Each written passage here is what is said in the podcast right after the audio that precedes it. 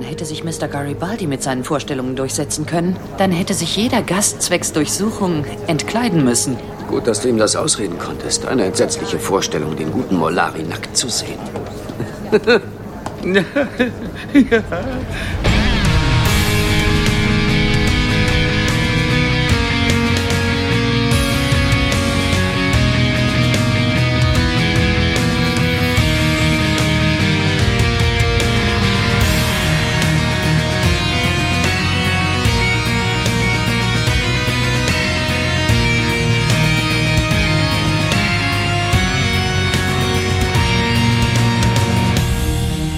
Hallo und herzlich willkommen beim Grauen Rat, dem deutschen Babylon 5 Podcast. Wir starten mit voller Elan in die fünfte Staffel nicht nur der Serie, die wir besprechen, sondern auch des Podcasts, die die Serie bespricht, der die Serie bespricht, so rum ist richtig.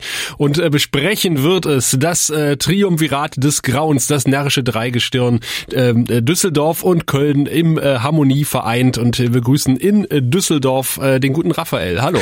Hallihallo, ich weigere mich einfach mal auf dieses kannibalistische Ding einzugehen und äh, reiche die Begrüßung direkt weiter an unsere wunderschöne Nachbarstadt mit der fiesen alten Kirche nach Köln. Einen wunderschönen guten Tag, Tim. Ja, schönen guten Tag, ihr beiden. Hallo, liebe Hörer im neuen Jahr. Ich setze mir die Narrenkappe dieses Jahr auch nicht auf. Ich glaube, wir sind alle nicht so die Karnevalsfreaks, wobei bei Sascha bin ich mir nicht ganz so sicher. Äh, Sascha wird sogar den Karnevalsumzug im RBB moderieren, also insofern ja. Ich hab's befürchtet. Aber Sascha ist, glaube ich, auch nicht so städtisch aufgewachsen. Ich kenne das Phänomen ja von Harald. Äh, sobald da ein bisschen Bling Bling und Bum Bum ist, da ist der Feuer und Flamme. Da ist er nicht mit aufgewachsen. Das war dann irgendwie, ne, die Häuser haben maximal anderthalb Etagen, äh, vielleicht noch ein Schrägdach drauf. Und alles, was heller oder höher ist, ist dann direkt, wow. Wow, automatische Türen. ah, karnevalistisch äh, noch nicht mal Konfetti gibt es. Also Konfetti gab es bei der Hochzeit von äh, Sheridan und Dylan. Bei seiner Amtseinführung als Präsident geht es alles ein bisschen ernster zu und keinesfalls karnevalistisch. Aber äh, bevor wir auf die karnevalistische Einführung gucken, gucken wir erstmal auf die Stammdaten der Folge und die hat der gute Raphael zusammengetragen. Ja, du hast es noch nicht gesagt. Die Folge heißt No Compromises im Englischen auf Deutsch. Den, den sehr einfallsreichen Titel der Attentäter. es ist die erste Folge der fünften Staffel. Geschrieben hat es natürlich der gute JMS. Regie führte Janet Greek. Das Ganze lief in Amerika am 21. Januar 1998, in Good Old Germany am 7. November 1998. Das P5-Rating äh, ist recht ordentlich mit 7,45. Wir Deutschen waren da ein bisschen zögerlicher mit 5,28. Warum erklären wir euch gleich und worum es ging, erzählt euch der Tim. Genau. Als die Staffel 5 losging, hat TNT nochmal so richtig Werbung gemacht und deswegen kamen viele neue Zuschauer dazu. Und äh, daher wird am Anfang nochmal das Personaltableau erklärt und aufgestellt und kleiner Rückblick gemacht. Wir haben heute mit einer neuen Stationsführung zu tun, die etabliert wird. Der Präsident bekommt sein Quartier. Garibaldi kehrt zurück und ist mega freundlich auf einmal zu allen und sehr kooperativ. Wir wissen ja, dass jetzt einiges bei ihm korrigiert wurde und er wieder der Alte ist. Mich hat das in dieser Folge noch ein bisschen verwirrt. Ich kenne ihn nicht so, wie er jetzt ist. Die äh, Politik der Station wird äh, aufgesetzt, denn der Präsident muss ja vereidigt werden und da wird eine Antrittsrede verfasst, beziehungsweise ein Eid, der geschworen werden soll. Und das Ganze wird überschattet von einer Schattenseite, denn äh, nicht jeder ist einverstanden damit, was da passiert. Und äh, deswegen gibt es, und der Name der Episode verrät es schon, einen Attentäter. Und der Attentäter möchte natürlich am liebsten Sheridan umbringen, das ist er ja schon gewohnt, ist ihm ja schon mal so äh, mhm. passiert. Und der ähm, hat hat aber diesmal einiges an Kompetenz mitgebracht. Der kann äh, unter anderem auch äh, fliegen und der kann, also kann Raumschiffe steuern. ähm, Sheridan kann jetzt fliegen? Der Attentäter. Ach so. Auf der Station begrüßen wir auch die Telepathen-Crew rund um unseren Freund Byron. Da ist er endlich. Yay! Äh, Joho, wir freuen uns, sehr viel blonde, lange Haare in Zukunft zu sehen. ich habe gerade nicht Yay gerufen. das war ein ironisches Yay. Genau, und der bringt noch eine ganze Truppe von äh, ja, sehr seltsamen Menschen mit auf die Station. Das ist eigentlich schon so grob der Inhalt. So darum geht's heute. Und wir kriegen einen neuen Captain. Das sagte ich ja. Aha, mit dem Personaltableau meintest genau, du ja, das, ja? Genau, ja, also ja. Der, der ersetzt sowohl äh, Ivanova als auch Sheridan. Also eigentlich eine Doppelrolle, da sparen wir eine Position im Personal ein. Das ist Sheriva. Commander Lockley oder Captain Ivanovshin. Ivanovshin. Captain Lockley. Ja, wunderbar. Dann springen wir gleich in die Ankunft von Captain Lockley. Die kommt nämlich mit einem äh, Erdallianz-Schrift begleitet von zwei White Stars durch das Wurmloch gefallen wir erfahren über Intercom nicht nur, dass äh, wir ein spezielles Paket bekommen, äh, damit ist natürlich Captain Lockney gemeint, sondern auch, dass äh, Lieutenant Corwin sie bereits erwartet und das bestätigt meine engsten Befürchtungen. Lieutenant Corwin ist offensichtlich momentan der Chef auf Babylon 5. ja, genau, schön in Zivil steht er da im Hangar und irgendwie wirkt er da sehr deplatziert, wenn man ihn sonst nur in der Kommandoebene kennt. Äh, ja, aber wenigstens sehen wir ihn mal im Privat. Und wir hören ihn. Er hat mehr Dialog als in Staffel 1 bis 4 zusammen. In den ersten fünf Minuten dieser Folge, oder? Ja, das stimmt. Aber man hat in der Zeit, wo er das äh, durchführt, wenigstens Gelegenheit, mal einen Blick in den Hangar zu werfen. Und das fand ich ganz schön. Ist euch das aufgefallen, ja. dass die Kamera mal so richtig schön in die Größe dieses Ankunftsbereichs hineinfährt? Ja. Mhm. Äh, also sehr sehenswert. Kamerafahrt fand ich ohnehin sehr sehenswert, weil Lieutenant Corwin und Captain Lockley, die machen ja so ein Briefing, äh, während sie gehen. Und die Kamera fährt so ein paar Mal um sie rum, dann guckt die Kamera mal so ein bisschen über ihre Schulter, dann macht sie mal das und sie schweift auch mal nach links und rechts des Weges ab, was ich ausgesprochen schön inszeniert fand von der Sprüches, Janet könnte man sagen. Ja, ja das ist aber, glaube ich, symptomatisch eben für diese Folge. Ähm, Tim sagt ja auch schon, dass äh, TNT da mit vielen neuen Leuten gerechnet hat und genau sieht es halt aus. Man versucht uns die Serie mal wieder zu verkaufen. Indem man halt sehr viel, sehr hübsche Sachen reinpopelt. Äh, das gelingt meines Erachtens nicht immer, aber gerade am Anfang fand ich es sehr schön. Wir haben relativ viel CGI, die auch diesmal so sauber aussieht wie noch nie in der Serie tatsächlich. Allerdings auch, ähm, das ist mir am Anfang noch nicht ganz so aufgefallen, das wird aber später immer schlimmer, sieht sie auch ein bisschen beliebiger aus als früher, finde ich. Also sie hat so ein bisschen, okay. bisschen das, das etwas liebevolle Babylon 5 verloren.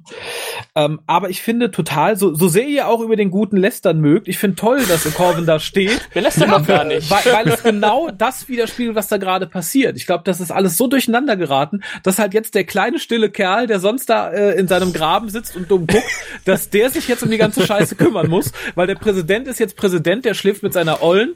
Ja. Garibaldi ist noch nicht wieder da so richtig ähm, und keiner macht's. Ja. Und dann heißt es, komm junger Mann, komm aus deinem Graben. Äh, hier, nimm die, äh, keine Ahnung, Halslutschtablette, dass du mal ein bisschen was reden kannst und hol mal den neuen Captain ab. Die kommt mal an zehn Minuten. Von allen, die da sind, um sie zu begrüßen, wo mal einer ein bisschen hochrangiger wird, die haben alle null Zeit, nicht mal fünf Minuten mal da zu stehen und Hallo zu sagen. Ja, null. Die Erklärung finde ich okay, dass man uns dann aber zeigt, dass Sheridan lieber seine Alten steigt. genau. Das finde ich ein bisschen hart. Man muss Prioritäten setzen. Das dachte ich aber auch. Aber das Gespräch, das Gespräch, was sie führen, das finde ich eigentlich ganz gut. Sie fragt ihn ja zuerst, äh, ob sie was Besonderes wissen muss über die Station. Und er soll ihr bitte nur die Dinge erzählen, die vertraulich sind. Denn alles andere hat sie natürlich schon vorher auswendig gelernt. Eigentlich eine gute, eine gute Herangehensweise für eine nachfolgende Führungskraft.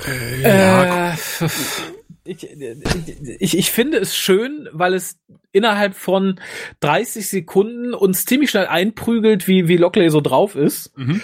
Ich finde, es weckt aber ganz böse Reminiszenzen an den Pilotfilm, wo wir tatsächlich gesagt bekommen, guckt mal, das ist die wilde Station Babylon 5. Ich habe nur darauf gewartet, dass Frau Lockley fragt, warum heißt es denn Babylon 5? Was ist mit Babylon 1, 2, 3 und 4?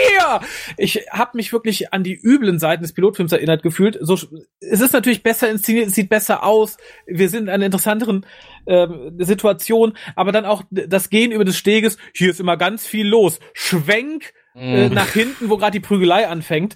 Das, das war wirklich sehr irgendwie neu Zuschauer Tümelei. Ja, ja, ja. ja ich musste auch mehrfach im Laufe dieser Folge an den Pilotfilm denken. Ich komme nachher nochmal in äh, speziellen Szenen drauf zurück, wo, wo es mir besonders aufgefallen ist, aber ist um Längen besser inszeniert. Ja. Und äh, es charakterisiert tatsächlich ganz gut Lockley, die auch sagt, naja, äh, ist es immer so chaotisch? Ja, okay, chaotisch äh, heißt, äh, eine chaotische Station heißt eine nicht gut geführte Station. Ja, gut, sie... Äh, Herr Corwin.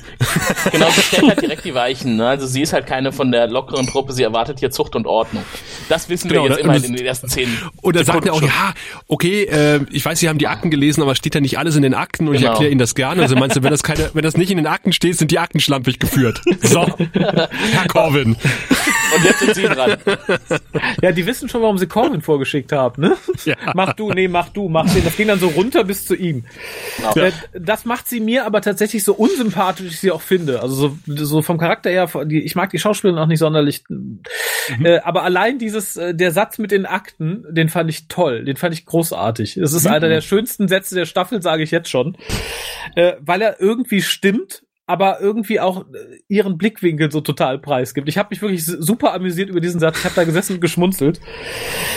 Das sind die Dinge, über die Raphael schmunzelt. Ja, tatsächlich. Ich, äh, ich kann über schlampig geführte Akten überhaupt nicht schmunzeln. Ja. ich, ja, ich nicht. eben auch nicht. Das genau, das ist es ja, dass sie halt dann sagt so, ne, dann dann läuft hier was schief. Ja. Aber ähm, in der ähm. nächsten Szene hast du mit Sicherheit nicht geschmunzelt. Nein. Die ziemlich cheesy war. Zuerst mit dieser Spieluhr. Wir sehen den Attentäter, vor ihm der gefesselte Angler Schock. Und der ist dermaßen flapsig drauf, dieser Attentäter. Also äh, dafür, dass er gleich jemanden umbringen wird, ist er wirklich sowas von dermaßen überfreundlich und, und, und seltsam zynisch ironisch. Äh, ich konnte den schwer einordnen. Der ist mir ein bisschen zu Larifari für das, was er da tut. Jetzt stell dir vor, der neue Master hätte diese Rolle gespielt. Den habe ich zum Glück noch nicht gesehen, aber jeder will mich inzwischen spoilern bei dem Thema. Ich glaube, ich werde ihn mir auch nicht angucken ich fand es eigentlich gar nicht so schlimm. Also ich, ich bin, ich habe eh so einen so einen Softspot für gruselige Spieluhrmusik, muss ich tatsächlich sagen. Das, das mag ich in, also ich würde jetzt nicht meine Hochzeit spielen lassen, um Gottes Willen, aber ich mag es in Filmen, ich mag es in Serien, ich mag es in dem entsprechenden Lied von Rammstein ganz gerne. Äh, es entbehrt hier tatsächlich nur jegweder internen Begründung, warum er das mhm. tut, so wirklich. Es wird ja nicht wirklich aufgeklärt, wenn das jetzt irgendwie die Spieluhr seiner geliebten Frau wäre, die Sheridan beim Einparken auf der Erde am Ende plattgewalzt hat versehentlich oder so, dann würde würde ich das ja irgendwie noch verstehen. So ist es ganz billige Effekthascherei und genauso finde ich es auch sein Benehmen. So eine Mischung aus creepy, überdreht und psychopathisch freundlich. Alles nett, dass man uns das dann später in einem Halbsatz verkauft, warum das so ist, finde ich ganz furchtbar. Aber gerade diese Vor Vorspannsequenz fand ich eigentlich ganz nett, tatsächlich, muss ich sagen. Mhm. Auch wenn sie für mich technisch ganz, ganz große Lücken und ganz, ganz große Fehler hat. Und es endet im äh. Grunde ja so, wie man es erwarten sollte, oder? Also wenn ich dich jetzt fragen würde, wenn du diese Folge nicht gesehen hättest, was waren wohl die letzten Worte des Angler Schock? Ja, weiß man eigentlich automatisch. Wir leben mhm. für den ja. einen, wir sterben für den einen. Äh, ja, war an der Und Stelle. Und der Attentöter sagt teilweise richtig. Peng. Ja, genau. Das letzte war richtig. Äh, aber ich war noch bei den, äh, bei den technischen Fehlern, die Raphael angesprochen hat. Mhm. Welche meintest du denn? Äh, technische Unsauberkeiten, wie zum Beispiel, dass man uns später verkaufen möchte, dass der gute Anglerschock ja ganz furchtbar aussieht, dass Lockley ihn sich nicht ansehen darf. Hier sehen wir nach dem Schuss, der erstaunlicherweise, ich weiß nicht, ob der Jugendschutz da reinspielt, sehr understated, leise und sehr unsichtbar mhm. war. Man sieht es praktisch nur das leuchtende Kinn des Attentäters und ein kurzes Kapüff ja, ja, ja. Das fand ich, das fand ich wirklich, äh, ich weiß es nicht, ob, ob da externe Gründe reinspielt oder ob es einfach schwach war. Und die, die, die quasi neuere, hübschere CGI für die Waffen, die sah ja bisher auch ein bisschen anders aus, finde ich, drückt auch das aus, was sich später CGI widerspiegelt und in ganz vielen Szenen aufbauten für mich. Das Ganze ist technisch hübscher. Das ist, ist, ist besser gezeichnet, das ist höher aufgelöst, aber von der, von der Inszenierung her langweiliger. Und das mhm. geht mir in der ganzen Folge ganz oft so. Wir haben auch später, um das jetzt vorauszugreifen, bevor ich es gleich vergesse, äh, sehr schöne Set-Aufbauten, auch Lockley im Restaurant und so weiter, wo ich sage, okay, das sieht insgesamt wertiger aus, mhm. aber die Art und Weise, wie man es inszeniert, sieht ein ganzes Stück langweiliger aus. Und das hier war das erste Indiz, wo ich sagte, ja, eigentlich sieht der Schuss äh, der Waffe, wir sehen es später auch nochmal in der, in der Totalen, besser aus, aber es ist halt so ein, so ein langweiliges Ding. Es hat nichts, nichts Eigenes mehr. Und das finde ich sehr schade. Und das war das erste, was mir auffiel. Ich dachte, okay, man macht so ein Trara mit der bösen Spieluhr, dem Irren, und dann zeigen wir nicht mal den mhm. richtigen Schuss, sondern nur noch so ein Kapuff. Da ja. dachte ich so, nee, ja, das, das, das, das hat mich auch gewundert. Ja, und der Kontrapunkt ist dann auch noch das Schild, was er ihm umhängt, wo auf dem in, in wirklicher Kinderhandschrift geschrieben steht, Special Delivery for Babylon 5. Das, ist cheesy. Ne, also ich finde das auch irgendwie erstmal abgedroschen und zweitens sieht die Schrift jetzt wirklich nicht so aus wie von einem Psychopathen. Und ich sehe viel Schrift im Alltag, oder seht ihr das anders? Von, vielen von Psychopathen. Von Psychopathen vermutlich auch. Ja. Was bietet ihr für Versicherungen an? Ja, es, äh, dazu sage ich jetzt nichts. Ich habe, ich habe dir doch nie einen Brief geschrieben. Tim. doch, hast du. Verdammt, ein Fax habe ich dir mal geschickt. Ja, richtig. Ein handgeschriebenes, mit einem gemalten Schwein drauf. Hört die Serienrepublik, um das zu verstehen. Apropos technisch äh, gut gemacht, äh, aber ein bisschen langweilig. Äh, wir sind jetzt beim neuen Vorspann. Ja. Wie findet ihr den? Also da gab es ja auch große Diskussionen, äh, auch was JMS da im Lurkers Guide geschrieben hat. Äh, viel Lob, äh, viel Tadel über diesen Vorspann und äh, ich bin ja äh, eher auf der Tadelseite. Also mir gefällt der Echt? nicht so. Oh, ja. Okay. Also äh, da, da bin ich tatsächlich, ich liebe den Anfang total, weil er für mich mhm. ähm, das widerspiegelt, was für mich Babylon 5 im Kern ausmacht, was wir dreieinhalb Staffeln, vier Staffeln lang hatten, was ich daran so gemocht habe. Dieses etwas larger than life Ding. Das finde ich total schön. Der Bruch mittendrin passt für mich gar nicht. Und das danach mhm. wieder so das quasi 0815 Normal-Intro weitergeht, passt für mich auch gar nicht. Und der, die letzte Einstellung ist für mich wieder das, was total bezeichnend für Babylon 5 auf TNT ist, nämlich dieses Made by JMS hinten auf dem Arsch von Babylon 5, mhm. wo ich auch wieder sage, technisch toll, das sieht super aus, aber die Idee und die Umsetzung ist ja wohl mal total für den Arsch. Also ich für den Arsch der Station sozusagen. Ja, im doppelten Sinne. Ich bin mir sogar ziemlich sicher, dass man dafür extra die Rückseite der Station rendern musste. Ja, weil die war sicher. vorher nicht da. Die war nicht da im Modell. Da, da war ich. vorher ein Loch. Oder da mhm. hatte irgendeiner der, der Grafiker ein Foto von sich platziert, um zu sagen, hahaha. ja, da freuen sich doch bestimmt alle 3D-Modelldrucker, ne? Juhu, wir haben eine originalgetreue Rückseite der Station. Endlich. Ja, nee, aber das, ich, äh, äh ich erinnere ja. mich noch daran, als ich vor Jahren das erste Mal gesagt habe, gab es nicht mal in der Titelsequenz irgendwo eine Einstellung, auf der der Name JMS auf der Rückseite der Station zu sehen war. Ich wusste damals nicht, dass es erst mit Staffel 5 kommt. Und ich glaube, ich hatte es schon in der Staffel 1 irgendwie mal gesagt. Äh, jetzt ist sie endlich da und so spektakulär, wie ich es in Erinnerung hatte, war sie jetzt nicht. Also das hätte er sich tatsächlich sparen können, aber er hat das ja so begründet. Eigentlich signieren doch alle Künstler irgendwo ihr Werk und sei es durch irgendwelche kleinen Hinweise und er macht es dann halt jetzt durch eine durch einen Hinweis, der gar nicht größer zu machen wäre. Ja, aber ich, ich finde es halt, es ist, äh, also ich bin insofern bei Sascha, dass ich da auch viel tadeln kann. Ich finde halt durch diese Zerstückelung wirkt das Intro total unausgegoren.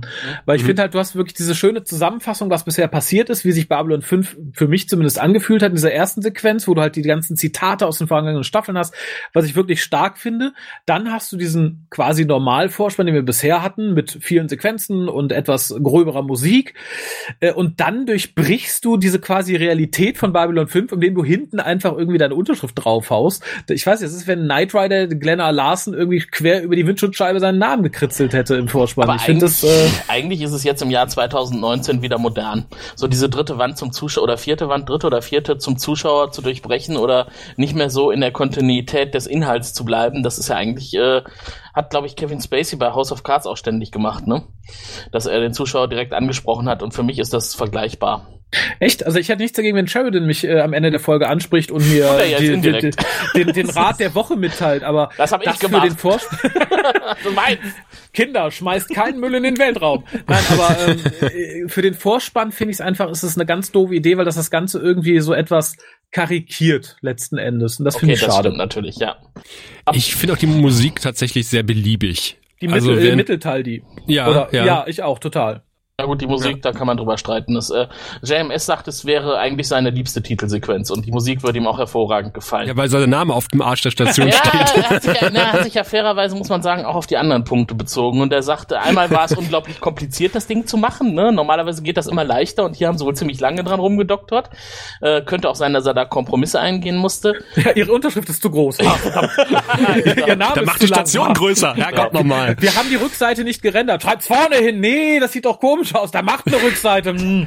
So kompliziert. Aber äh, ist euch auch aufgefallen, dass die Station, also für mich wirkte die Station viel schmaler und länger, als ich sie in Erinnerung ja, hatte. Ja, definitiv. Hm. Das tut sie aber fortan dann immer. Also ich hatte eh das Gefühl, dass Babylon 5 im Laufe der Staffeln äh, kulminieren in der fünften eh immer länger und schmaler wird. Ich frage mich, ob das tatsächlich auch dem geschuldet ist, dass man das Hinterteil vernünftig äh, ausrendern musste.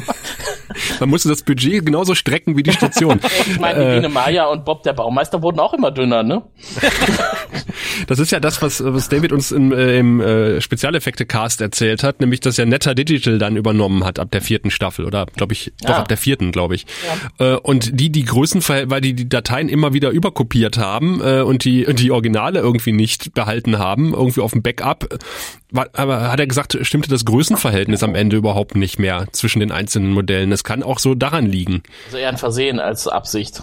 Also ich finde, sie sieht wirklich deutlich schmaler aus als sonst die Station. Aber ich ja, tut sie auch. Also, also, also macht einen ganz äh, anderen Eindruck. Es, es kann ja durchaus sein, also ich kenne das Problem halt von, es ist glaube ich Star Trek Voyager war das so, ähm, dass du, wenn du was nach Auge nachbauen musst, es kann ja durchaus sein, wenn eine andere Firma übernommen hat, dass sie gesagt haben, okay, wir kriegen die Modelle nicht oder nicht in dem Zustand, wie wir sie brauchen oder oh, wir brauchen jetzt eins, wo eine Rückseite ist, wo wir eine Schrift drauf pappen müssen, dass du das Modell nochmal quasi nachbauen musst und wenn du da auch nur vom Augenmerk so ein bisschen daneben liegst, dann passiert dir sowas. Das mag in 17 Einstellungen super aussehen. Wenn du dann merkst, mhm. das Modell ist fertig nach 17 Stunden Arbeit oder 70 Stunden Arbeit, renderst das dann aus, sagst, okay, aus der Perspektive sieht sie doppelt so lang aus. Doof, können wir jetzt nicht mehr ändern.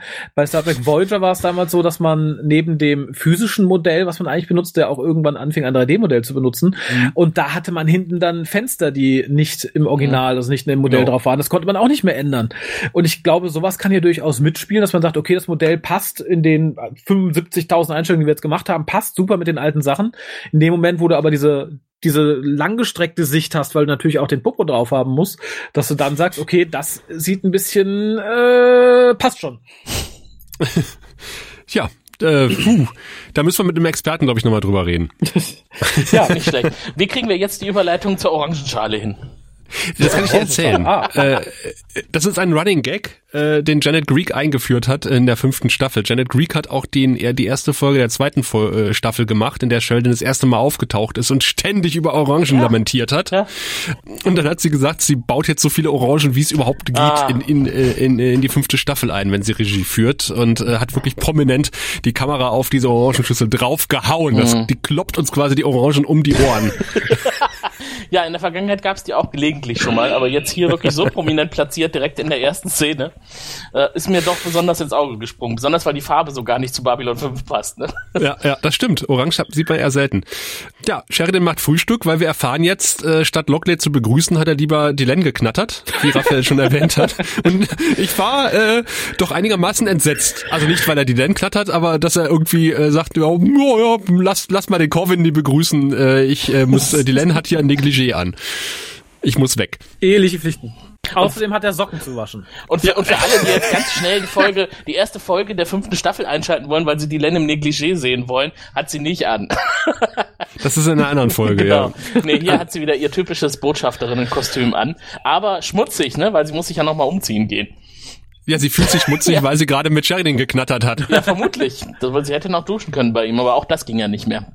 Ja, ja sie muss Socken ja, sind ja in der Dusche. Ja. ja, genau, die Socken sind. Ich finde, äh, so, so platt es vielleicht ist, aber ich fand die, den Dialog zwischen den beiden irgendwie ganz, ganz nett. Mit den Socken und den getrennten Quartieren. Das sind so Alltagsgespräche ja. in einer Beziehung. Und ich freue mich, äh, sowas halt auch mal in einer Serie zu sehen. Und nicht hier, äh, wir sind hier äh, das perfekte Liebespaar seit äh, Kate und Leo auf der Eisscholle, ähm, ähm, sondern man, ja, ich weiß, Raphael, du wirst äh, da Einwände erheben, das war ja, mir aber, klar. Als aber, ich aber andere vermutlich. Wart, wart okay. Ab.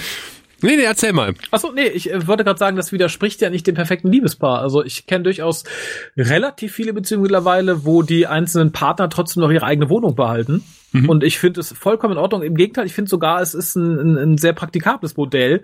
Und das hat mir gerade gefallen, dass das hier tatsächlich mal thematisiert wird, dass sie sagen, ja. nö, wir behalten unser Ding, wir besuchen uns quasi gegenseitig. Offensichtlich ja hier immer im Wechsel. Äh, und dass dann halt so Sachen rauskommen wie, uh, der lässt seine nassen Socken im Badezimmer hängen oder so, äh, finde ich tatsächlich super. Und ich finde es ganz schön. Und äh, so, so gebastelt ich die Beziehung zwischen den beiden auch finde, das fand ich war einer ja. der, der natürlicheren Momente, die mir wirklich gut gefallen haben. Ich fand auch die, die nassen Socken in der Dusche irgendwie ganz nett. Also äh, ist es nicht äh, schreiberisch überwältigend, aber die ich fand es irgendwie. dahinter auch. Ja. Ja, das Nein. fand ich auch ein bisschen abgedroschen. Also das fand ich ein bisschen abgedroschen. Es, pa es passt, also es passt zu Sheridan. Es passt super zu Sheridan. Aber der wird doch nicht jeden Morgen seine Socken waschen. Das ist doch völlig unrealistisch. Ich hoffe, dass er jeden Morgen seine Socken Ich hoffe, er hat mindestens 20 Paar wie jeder normale Mensch.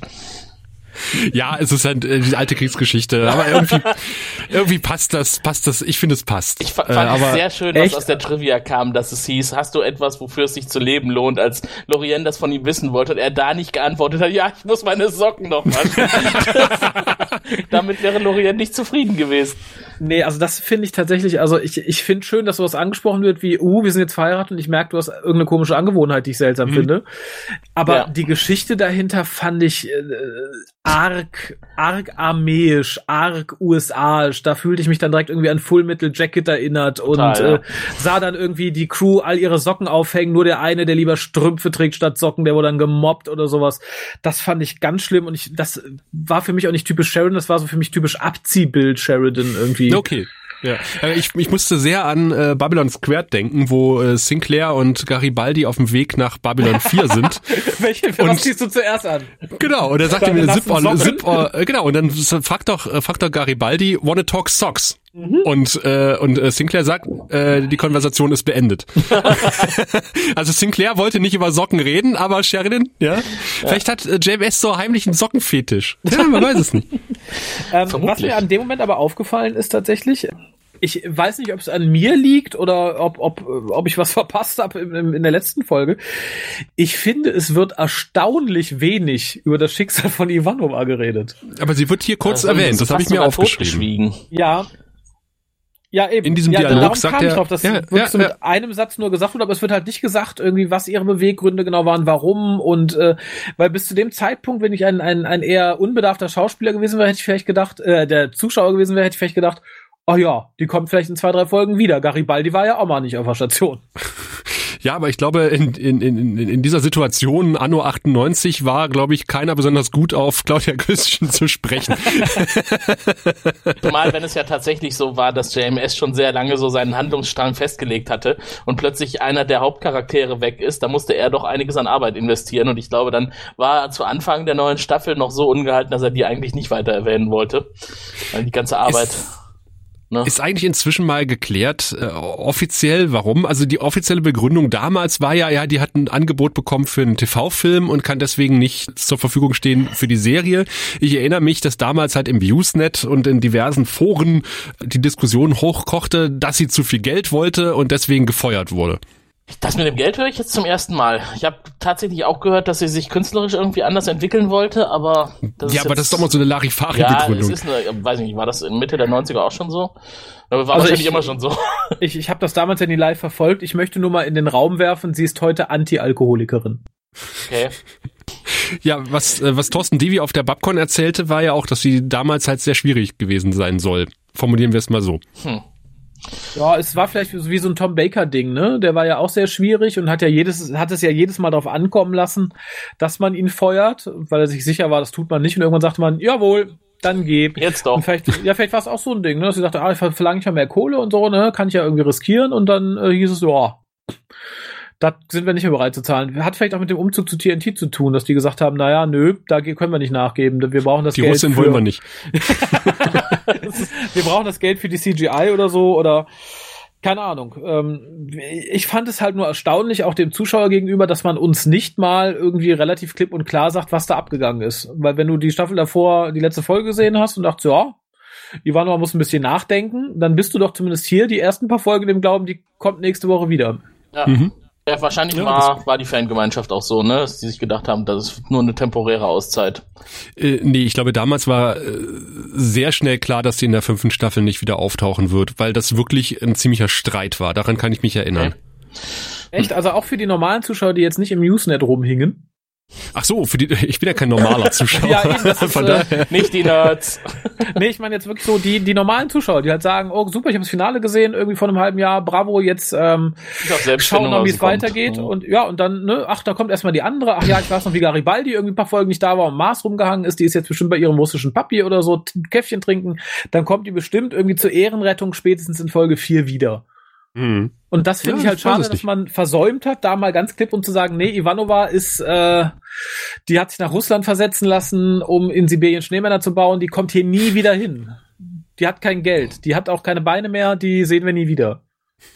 Außer in der letzten Folge, die schon gedreht war zu dem Zeitpunkt. Aber Ja.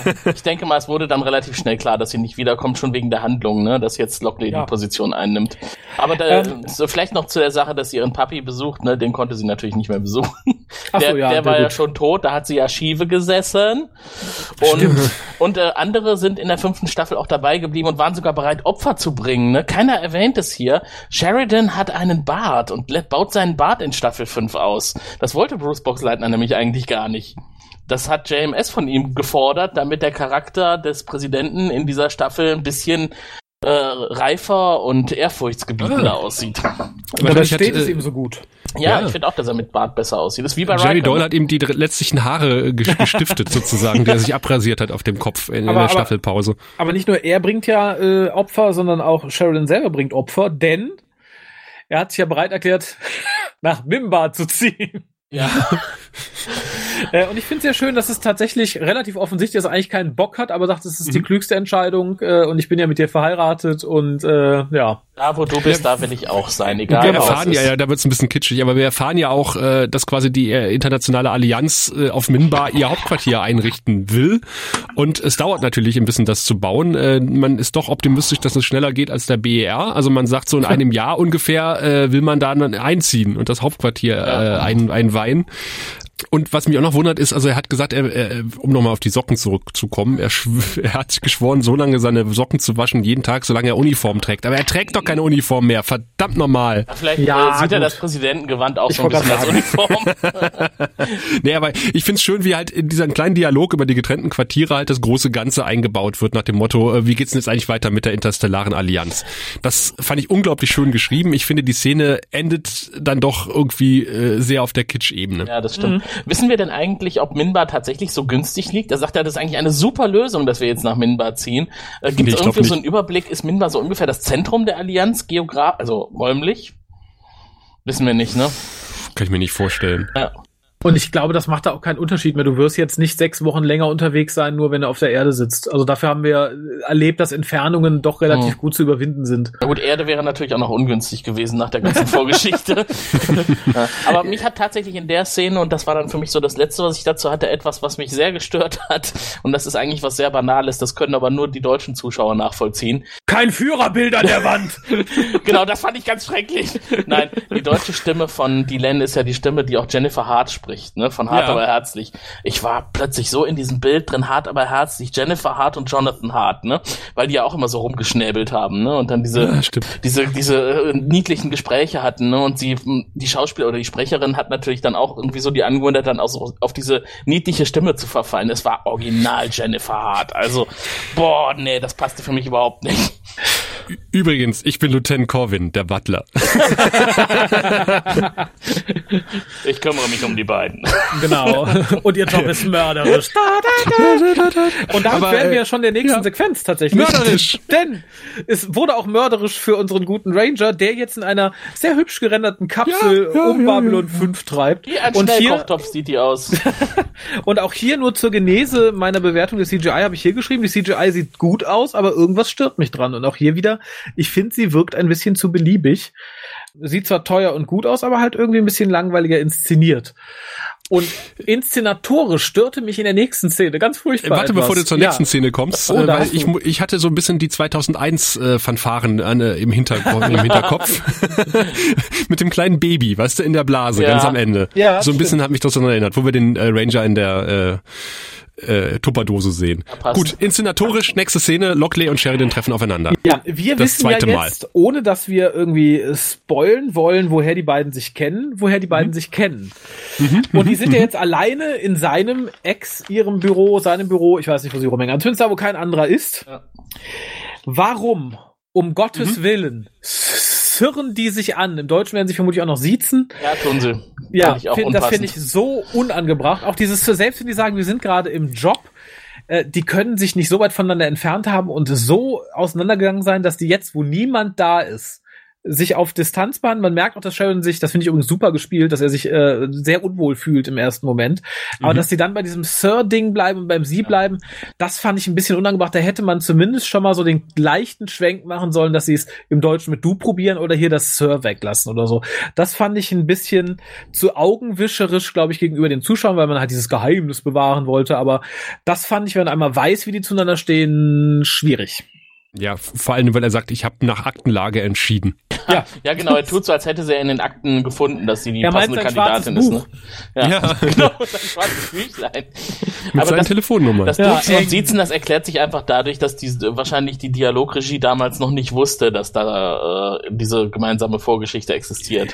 Ja, aber ich habe es auf Englisch geguckt und Ja. ich äh, schließe mich da Raphael voll an. Das ist äh, sehr befremdlich, wenn man die Hintergrundgeschichte kennt von den beiden. Und JMS Ja. wusste es ja auch. Also ne, der Ja. hätte ja zumindest das, das Sir streichen können oder so. Mhm. Äh, ansonsten finde ich die Szene aber eigentlich gerade am Anfang relativ stark, weil man uns Pilotfilm typisch in drei Nebensätzen äh, erklärt, wie es mittlerweile um Babylon 5 steht. Denn mhm. es wird gesagt, na, äh, eigentlich äh, gehört das ja immer noch irgendwie, ist es noch unabhängig, aber wir wollen es der Erde jetzt abkaufen. Also die Allianz, die überlegt es gerade. Und äh, ich habe halt jemanden von der Erde geholt, der die Station führt, um halt so ein bisschen unser schlechtes Image zu kitten quasi. Mhm. Er, er, er labert was von Wunden heilen und bla bla bla.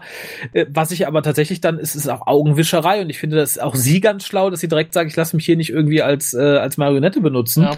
mhm. nur damit das nett aussieht. Äh, insofern finde ich ihren Charakter ziemlich cool tatsächlich an der Stelle. Ja, ja. Ähm, aber äh, uns wird halt relativ schnell gesagt, naja, die Erde ist halt immer noch so ein bisschen, die Leute auf Erde sind halt immer noch so ein bisschen ne, unsicher und die finden es nicht gut. Ne? Wir erinnern unsere Panzerparade gegen Ende der letzten Staffel, das nehmen wir uns immer noch irgendwie ein bisschen krumm und darum haben wir äh, hier jemanden eingesetzt, der von der Erde kommt, finde ich als Überlegung nicht doof. Und ihre entsprechende Reaktion finde ich sehr, sehr gut. Ja, definitiv. Ich finde es auch, ich war etwas befremdet oder war etwas, hatte ein großes Fragezeichen über dem Kopf schweben, als er sagte, naja, äh, äh wünsche Ihnen viel Glück für das nächste Jahr. Und ich dachte so, hä? Also heißt das, die, die, die, äh, die Interstellare Allianz kauft das Ding, der Kaufvertrag äh, ist quasi gültig äh, zum Dezember, zum 31.12. Äh, raus. Dann wird sie und, und dann äh, wird sie rausgeschmissen. Ja. Also ist das ein befristeter Job? Mit Probezeit? Man weiß es nicht. Schwangerschaftsvertretung von für Ivanova. Oder unbewusst auf die Staffel bezogen. Ja. Das hat mich ein bisschen rausgeworfen, weil das, da hat mich die Realität halt wieder eingeholt. Weil ja, ja, für das nächste Jahr. Hm. Ja. Vielleicht ist es tatsächlich auch so ein Wink nach, nach draußen, quasi. das kann schon sein. Aber auf jeden Fall, die Reaktion von ihr ist sehr passend. Also sie reagiert jetzt ja. nicht kopflos oder so, ne, sondern, ah, das ist mir alles viel zu berechnet und ich werde hier in so eine Position gedrängt, wo jemand was von mir äh, als, als Symbol erwartet. Ne? Sie macht das schon dann sehr tough klar, dass sie hier ähm, eine entsprechende Handlungsfreiheit braucht und dass sie diplomatisch vorgehen wird, aber dass sie halt in der Stationsleitung unabhängig sein will.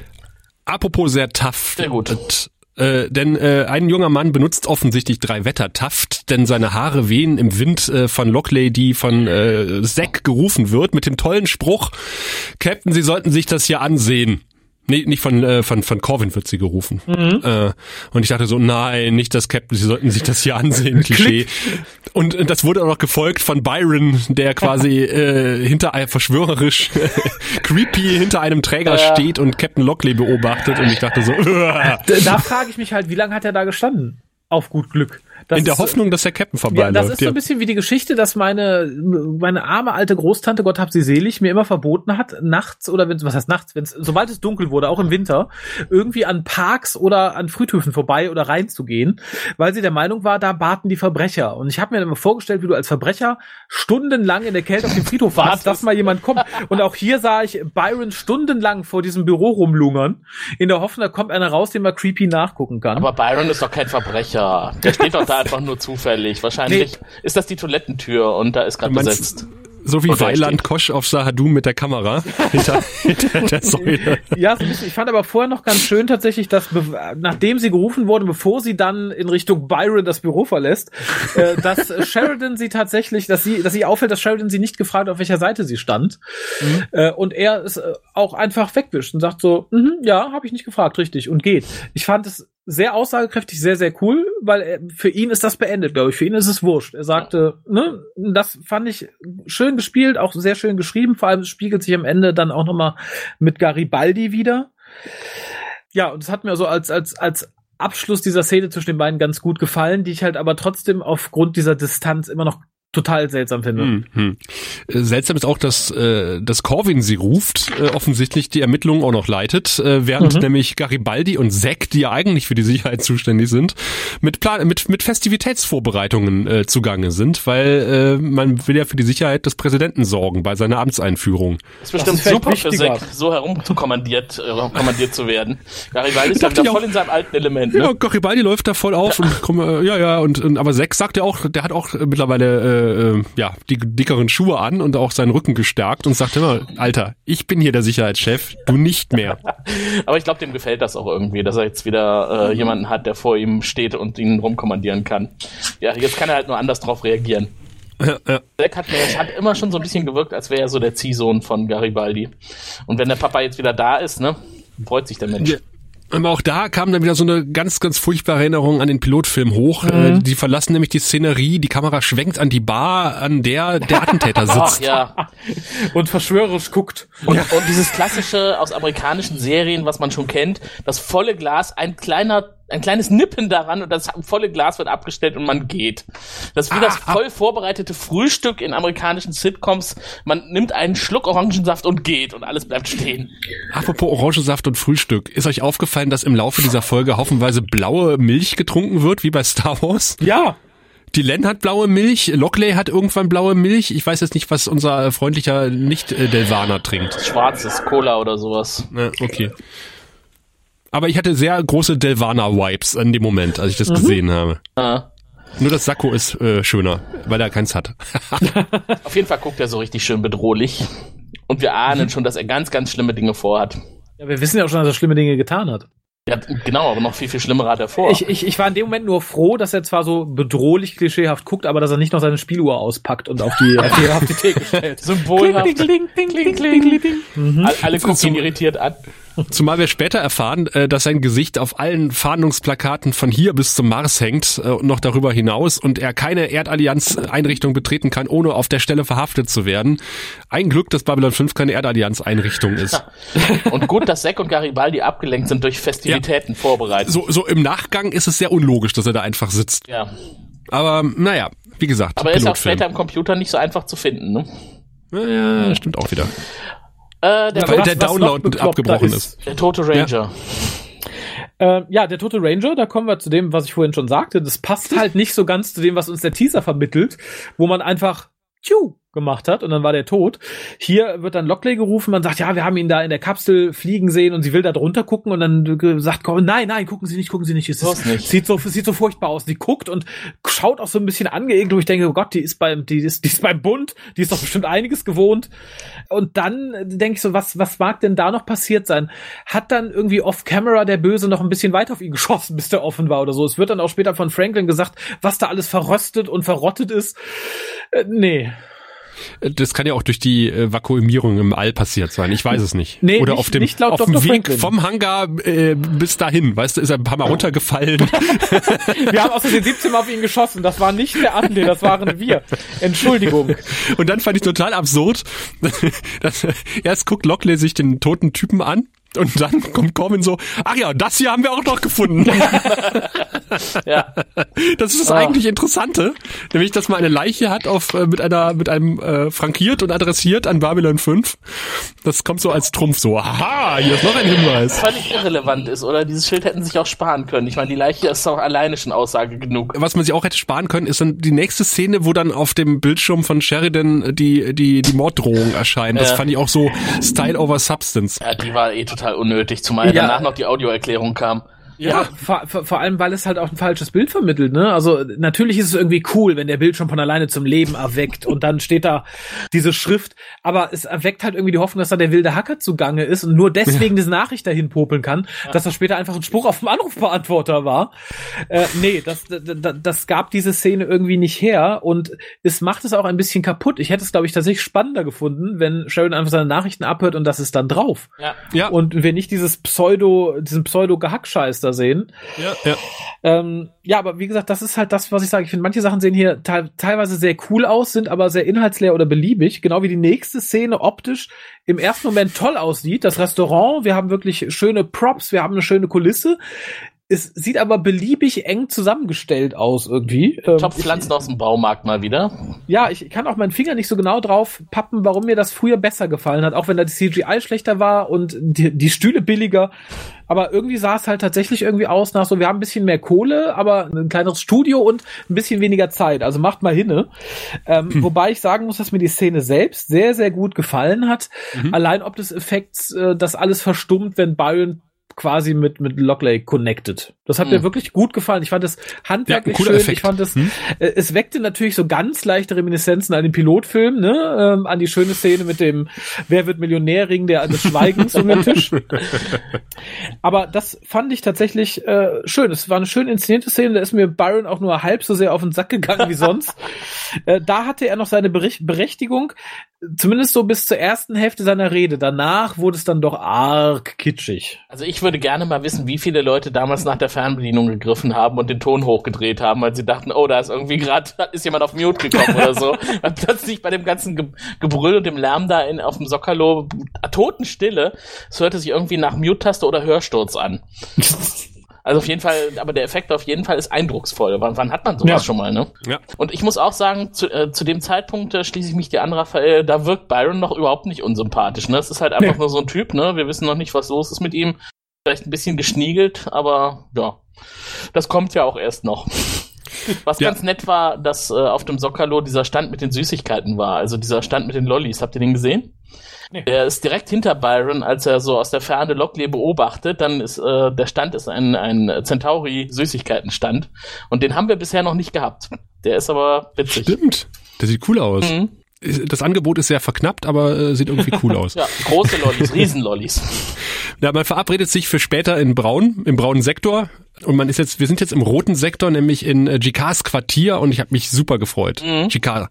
Jikar äh, schreibt und äh, wird von Klingeln aus seiner Konzentration gestört und das ist auch ein sehr schönes Bild, was man äh, als Face in, in, in die Reihe der Facepalms, Science-Fiction Facepalm-Bilder mit reinmachen kann. Ja, das hat er ja drauf, Andreas Katzulas, ne? Mit der Maske Ja. kann er umgehen. Ja. Und auch diese, diese Szene ist so typisch JK, ne? Er schreibt an irgendeinem Buch, er schreibt an seinem Buch, an, an dem Buch, das ist ja das Buch von, äh, hieß es nochmal? Das Buch von JK hieß es wirklich so? Ich weiß es gar nicht Ja. mehr. Okay. Mit dem Kaffee, mit dem berühmten Kaffeefleck von Garibaldi. Und dann Der hier erwähnt wird. Das ist so geil, Genau, oder? ja. Und das ist einfach auch so eine, so eine coole, so eine coole Idee einfach, ne, dass man sagt, Bücher bei den, bei den Nahen werden halt so geschrieben, wie sie der, der ursprüngliche Schreiber erstellt hat. So werden sie auch vervielfältigt. Und wenn dann Kaffeefleck drauf ist, dann müssen denen halt alle Bücher, die danach kommen, tragen auch diesen Kaffeefleck. Ich finde es aber einfach auch großartig, dass er, dass er Garibaldi ein Buch ausgeliehen hat und Garibaldi hat einen Kaffeefleck reingemacht. Ja. Das ist so typisch. Das, das kaufe ich dem sofort ab, ja, weißt total. Ne, aber als der, als der Präsident sich für das Buch interessiert, da weist er ihn erstmal oder da reagiert er erstmal so ein bisschen abwehrend. Ne? Aber bei Garibaldi hier, nimm mit, leicht dir gerne aus, lies es. du? Ja, das war das Buch von Jequan, was er Garibaldi geliehen hat, nicht sein eigenes. Stimmt. Okay, ja, das, das ich- bringe ich jetzt vielleicht ein bisschen durcheinander, aber es geht um glaube Bücher bei halt, den Nahen. ge- Gebranntes Kind scheut das Feuer, ne? Wenn du einfach so ein Ding aus der Hand gibst, dann machst du es und, und dann auch noch einem anderen Menschen, dann machst du es nicht. Aber bevor das mit dem Fleck kam, finde ich, haben, kommen noch viel, viel schönere Sachen. Ähm, ja. ja. Wir kriegen einmal etwas über die Namensgebung der Nahen gesagt. Und das fand ich ganz interessant, auch wenn ich die Schlussfolgerung, äh, auf, auf welcher das basiert, ein bisschen dünn fand. Nämlich wir erfahren, dass die Nahen nach der Geburt erstmal nur einen provisorischen Namen kriegen und sich dann mit zehn Jahren einen eigenen Namen aussuchen dürfen. Fand ich ganz cool, auch so mit dieser quasi religiösen Begründung, dass man sich dann halt aus seiner Glaubensrichtung einen Namen aussucht und so, der zu einem passt, der, der man wirklich ist. Dass das aus der Notwendigkeit oder aus der praktikablen Idee rausgeboren wurde, dass halt viele Kinder gar nicht so alt werden, finde ich ein bisschen doof. Ob du jetzt den kleinen Jakar verlierst oder den kleinen Ulf. Äh, ich glaube, das, das macht dir, das macht es jetzt nicht, nicht schwierig. Es ist ja auch kein, keine Schwierigkeit, sich so einen Namen auszudenken. Ich finde, es ergibt Sinn, wenn man irgendwie äh, weiß, dass Narren so ein äh, so rauer Planet ist. Wobei man dann Also ich finde das, finde das sehr schön. Also ich finde die Idee eigentlich auch recht gut. Die Frage ist halt, Mhm. was ist mit denen, die keine religiöse Richtung für sich entdecken, tragen die weiter ihren provisorischen Namen? Und ist dann der Name, den sie ausgewählt haben, ein Name aus diesen religiösen Texten oder abgeleitet aus diesem Text? Ich glaube, es ist tatsächlich ein Name, der äh, aus dieser religiösen Richtung vorgegeben ist. Also ich glaube, so wie du heute viele katholischstämmige Namen hast, Mohammed, zum Beispiel, Jesus. ja, oder Hm. Oder Gottfried, Christian. ne? Gottfried. Namen, ja, weiß ich, Jakarfried oder so, ne, kannst du vielleicht auch nennen. Jakar, der das Land befriedet. Aber ich fand die Idee halt toll, es verleiht halt dieser Kultur nochmal so ein so ein Touch Mehr mehr. Ich finde es ne? nett. Ja. ich meine, mich erinnern zu können, dass Natoth damals gesagt hat, äh, dass sie Atheistin ist. Und äh, also insofern äh, gibt's glaube ich auch für Leute, die halt irgendwie aus keiner Religion was aussuchen wollen, gibt's wahrscheinlich dann halt, äh, dann nehme ich halt die Atheistenreligion. Eine Genau, der Glaubensrichtungen heißt ja. Nakiri, ne? Und sie hieß Natot, also vielleicht war es doch schon irgendwie auch religiös basiert, auch wenn sie nicht dran glaubt. Ja, die Frage ist natürlich, wenn, wenn du später entdeckst, ah, die Jikwan-Religion war vielleicht doch die falsche. Ja. Aber ich meine, du kannst ja auch hier konvertieren, dann heißt auf einmal halt nicht mehr Cat Stevens, sondern Yusuf Islam. Das ist halt so. Und nicht mehr Jikka, sondern Naka. Äh, ja, Na und- klar. Na klar, JK. Und, und er schließt halt tatsächlich, und das fand ich sehr schön, dadurch auf Sharon, der halt sagt, er fühlt sich halt so als mit der Bezeichnung Präsident etwas unwohl. Und er sagt so, ja, aber vielleicht ist das dann der Name, der wirklich das symbolisiert, was du bist. Ja. Und das fand ich sehr schön, sehr weise, sehr Jakar tatsächlich zu dem Mhm. Zeitpunkt. Ja, macht Auch doch die- wieder rund. Die, die Idee von Sheridan, äh, hör mal her, hör mal, hör mal, hör mal, äh, du schreibst doch, du liest doch total gerne und viel, äh, ich weiß ja nicht mal, wem mein Buch richtig rum ins Regal stellt, aber äh, wenn du so viel liest und schreibst, dann kannst du doch bestimmt auch hier meine Antrittsrede schreiben und auch gleich noch die Verfassung. Und wenn du einmal dabei bist, mal doch noch bitte noch einen Banner und äh, mach noch ein Poster für die Feuerwehr. Ja, und, und, und ein Liebesbrief für Dylan. Aber das, das finde ich halt gerade so schön, dass er sich dann nochmal auf die Zeit bezieht, als JK auch damals vor der Ratsversammlung geredet hat. Ja, und dass er ja, da ja, so ja. eloquent war. Und das stimmt ja auch, ne? Wenn man jetzt zu- zurückdenkt, das war eigentlich immer ein Markenzeichen von Babylon 5, dass JK die wertvollen, schweren Reden gehalten hat. Und das wird ja jetzt in Staffel 5 extrem ausgebaut. Dass äh, er derjenige ist, der die guten, eloquenten Inhalte liefern kann. Ja, definitiv. Ja. Und der ist ja auch direkt Feuer und Flamme, ne? Der springt da ja voll drauf an. Das ist ja genau das Richtige. Wir brauchen eine Deklaration der Prinzipien. Und die muss ich auf jeden Fall schreiben. Das ist eine große Ehre für mich. Ja, ich werde nicht ruhen und nicht rasten und nicht rosten. Äh, jetzt gehen Sie bitte, die Muse küsst mich gleich. Und der schiebt dann Sheridan aus dem. Quartier. Finde ich super. Ich, ich fand's schön, aber ich fand's so einen halben Schritt over the top. Ein bisschen. Also ich, ich mag Jakar, wenn er ein bisschen lustiger ist, ich mag ihn, wenn er ein bisschen lockerer ist, aber insgesamt war das dann doch so zwei Schippen mehr, als man so bisher als Maximum von ihm kannte. Ich, ich finde, er wirkte sehr yeah. Ja, aber lass ihn doch auch mal so richtig auf Ja, Feuer ich und Flamme ihm sein ja, aber was. ich fand es halt inszenatorisch ein bisschen drüber. Er hat getrunken. Ja, ich wollte gerade sagen, genau, das wird sein. Er hat sich in Schreibstimmung gesoffen. Oder in seinem Bett liegt noch jemand. Ja, deswegen Obwohl, soll dazu ist Sheridan er zu gehen. angezogen. Da liegt nämlich die Len. Genau die Len. Ähm, ich finde erneut überrascht mich in der nächsten Szene die gute Lockley sehr positiv, äh, die nicht nur tatsächlich dir sehr viel Dienst nach Vorschrift macht, sondern auch sehr umsichtig ist, denn sie erscheint natürlich zu der Verabredung mit Byron und sie erscheint natürlich nicht allein. Und das fand ich unglaublich umsichtig. Garibaldi wäre alleine, unbewaffnet, äh, in, im Bademantel dahin gekommen, vermutlich, weil ich nachgedacht hätte. Sie nicht, und das finde ich toll. Und äh, kennt jemand von euch, und das muss ich jetzt loswerden, sonst vergesse ich's, die Man Without Hats und ihren Safety Dance. Ja, ja. Dann guckt ihr das Musikvideo dazu an. Die Truppe ist 1A, die Truppe um Byron. Stimmt. Die, die, die verrückte Blonde fehlt. Ja, die, gut, die, fehlt- ja, die ist gerade am Klo. Aber ansonsten, ich, äh, als diese Truppe auftritt, noch bevor er sich alle einzeln vorstellt, in, in ultra-klischeehafter Weise, Oh, übel, ja, sah ja. ich sie tatsächlich ihre Mittelalter-Kluft anziehen, durch die Station hüpfen und singen We Can Dance. Ach doch, Okay, ja, jetzt habe ich kenne ich, Bilder im Kopf. Jetzt habe ich Bilder im Kopf. Ja, ich auch. Tatsächlich. Äh, ich hatte tatsächlich auch Bilder im Kopf, schon beim ersten Mal, als Byron nämlich bei ihr am Tisch sitzt ähm, und sagt, ich brauche, äh, mein Volk braucht Raum. Nee, das braucht, das sagt er nicht, sondern äh, ich suche eine Heimat für mein Volk, ladidadi da. Und da hatte ich so ein bisschen hier Let My People Go im Hintergrund, weil ich es auch auf Original geguckt habe. Und tatsächlich hat er so unglaublich viele Moses-Vibes. Äh, hier, mein Volk, mein Volk hat keine Heimat, mein Volk ist vertrieben.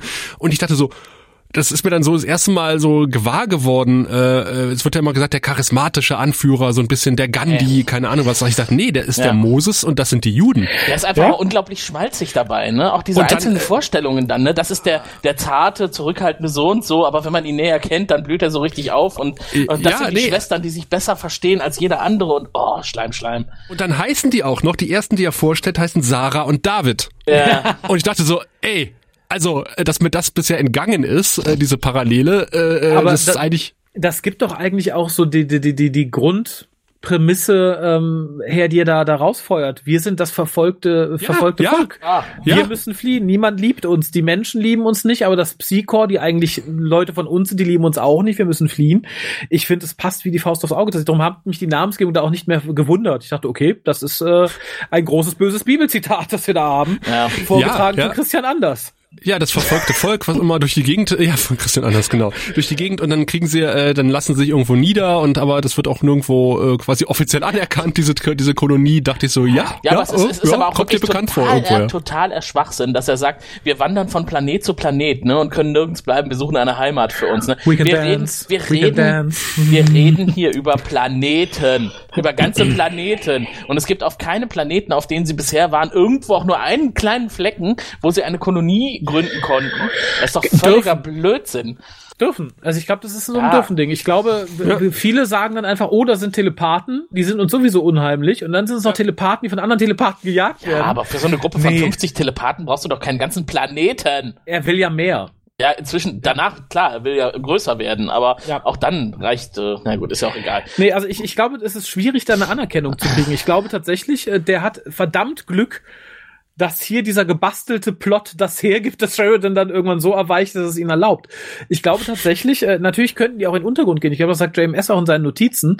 Aber vielleicht wollen die halt einfach nicht, ne? Vielleicht wollen die nicht einfach klauen und in den Kanälen leben. Vielleicht wollen die tatsächlich ein ganz normales Leben führen. Und ich glaube, dafür brauchst du eine staatliche Anerkennung. Dafür muss das Oberhaupt des Planeten, des Landes sagen, jawohl, hier sind 50 Acker Land, die könnt ihr als eure Kolonie ausgeben äh, und könnt da auch irgendwie euer Ding machen. Äh, ich glaube, das ist aber schwierig zu kriegen. Als verfolgtes Volk, was von seinem eigenen Volk und von anderen Völkern verfolgt wird und zusätzlich noch in dem, äh, in dem bösen Ruf steht, deine Gedanken lesen zu können. Und wahrscheinlich die Planeten, die unbewohnt waren, wo sie das mit niemandem hätten abstimmen müssen, da war es ihnen zu kompliziert, eine völlig neue Zivilisation zu gründen. Weil sie sind ja, sie lehnen ja Technik ab, ne? Sie sind ja nur reine Gedankenfuzis. Können Blumen in anderlei Köpfe äh, pusten. Also Entschuldigung, da, muss, da möchte ich mal, also äh, ne, die, die, die schönen jüdischen Namen in allen Ehren, aber dass der quasi jeden seiner Kumpanen mit so einem Klischee-Nachsatz vorstellt, Ja, finde ich schon übel. Also hier, das ist der scheue Intelligente, das sind die Lesben, das ist der Ruhige, der dir Postkartenbilder auf den Kopf wirft, finde ich ganz, ganz furchtbar. Und dann auch allein dieser Effekt, wir haben Geld für CGI und alles, wir können aber nicht mal irgendwen vom Produktionsteam zu einem richtigen Blumenladen schicken, dass der mal zwei Minuten Aufnahmen von Blumen macht. Nee, wir haben hier eine Postkarte vom letzten Spanien-Urlaub. Kannst du die mal eben einblenden?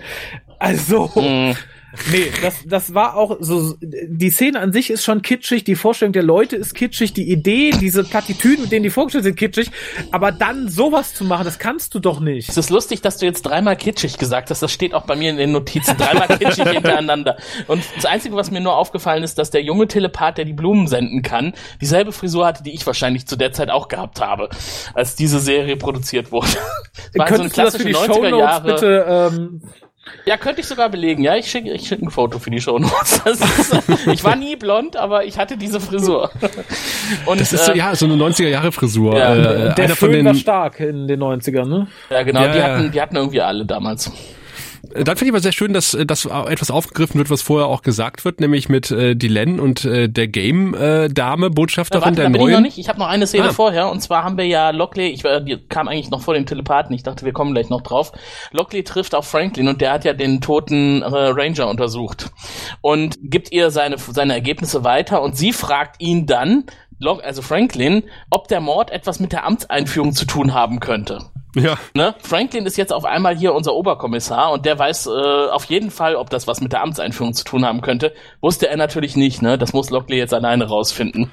Aber äh, schön äh, fand ich in der Szene, dass er sagt, äh, ach so, wie ist nett, sie kennenzulernen, und Ja, dann ist sie schon genau. wieder weg. Das war so der erste, die erste Begegnung zwischen, äh, zwischen ihm und seiner neuen Chefin. Fand ich, fand ich großartig. Das wie in so einem, Ähm. in so einem Adventure-Game, ne? So, jetzt Ja, die, ja. die Station abgehakt, jetzt gehen wir weiter zu den Telepathen. Jetzt gehen wir erstmal zur Game-Botschafterin, die neue, die von ihrer Königin erzählt. Das fand ich irgendwie, ich, ich mag ja die Game äh, und dass die auch Mhm. so ein bisschen ausgeflasht werden. Und vor allen Dingen sehen wir ja dann, äh, wir überspringen ganz kurz eine Szene, wie die neue Botschafterin dann in ihr Quartier geht, gefolgt von Delvana, äh, wieder Pilotfilm-Vibes. äh, und sie nimmt ihre Maske ab. Ich glaube, wir sehen das erste Mal halt eine Game ohne ihren Helm. Mhm. Ja. Schön. Und das äh, ist- nicht so schön ist, was dann kommt, aber äh, Aber das ist ja, das ist tatsächlich auch keine Gain. Das ist et- etwas Produziertes, etwas genetisch hergestelltes, um mit anderen Kulturen Kontakt aufzunehmen.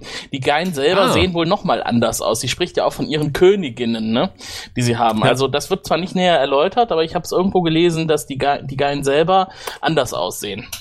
Neil Gaiman, genau. nach denen sie benannt Das sind. hier ist ja eher jetzt so, eine, so ein Ameisenverschnitt, so ein bisschen, ne? ja, ja, ja. Aber ich fand, das war trotzdem mal interessant. Mhm. Ja, super, Äh, dass man das mal sieht. Hm. Zwischendurch kommt Sheridan in sein, äh, in sein Quartier und äh, die Anrufbeantworterlampe blinkt und er sagt und es wird gesagt, sie haben zwei neue Todesbotschaften. Übrigens, sie sind schon tot. Das hätte, auch- hätte auch wunderbar, äh, wir haben es ja eh vorhin schon gesagt, gereicht, wenn man das gehabt hätte. Einmal die Textnachricht, aber die Textnachricht alleine hat ja auch nicht gereicht. Ich muss ja erstmal sabbeln, sabbeln, sabbeln, sabbeln. Ja, Da frage ich mich halt, warum. Also wenn du jetzt sagst, okay, ich bin der Superhacker, ich äh, rotz dem das auf dem Bildschirm, um ihm Angst zu machen, das ist das ein Ding. Das ist aber hier nicht passiert. Das ist so ein bisschen, als wenn du eine SMS schreibst und direkt danach anrufst. Das ist doch absolut unsinnig. Das macht keinen Sinn. Nee. Ich finde es auch viel bedrohlicher, eine Textnachricht zu schreiben, als irgendwie äh, jemanden auf, auf einen Anrufbeantworter zu quatschen, wie sehr ich ihn hasse. Ja, und vor allem dem dann noch so ein Ohr abzukauen, ne? Also Ja. so, so, so ein einfaches, ich werde dich töten, weil ich dich hasse. Das ist ja vollkommen in Ordnung, um Angst zu haben. Dann zu sagen, also pass mal auf, damals Lincoln, bla bla, Sülz, bla, bla, tralala. äh, vielleicht hat er gehofft, dass er sich schon zu Tode langweilt, während er das abhört. also, nee, das, das passt für mich auch irgendwie nicht. Also mal ganz davon ab, dass es, dass es keinen Sinn ergibt, wie dieser Mensch handelt.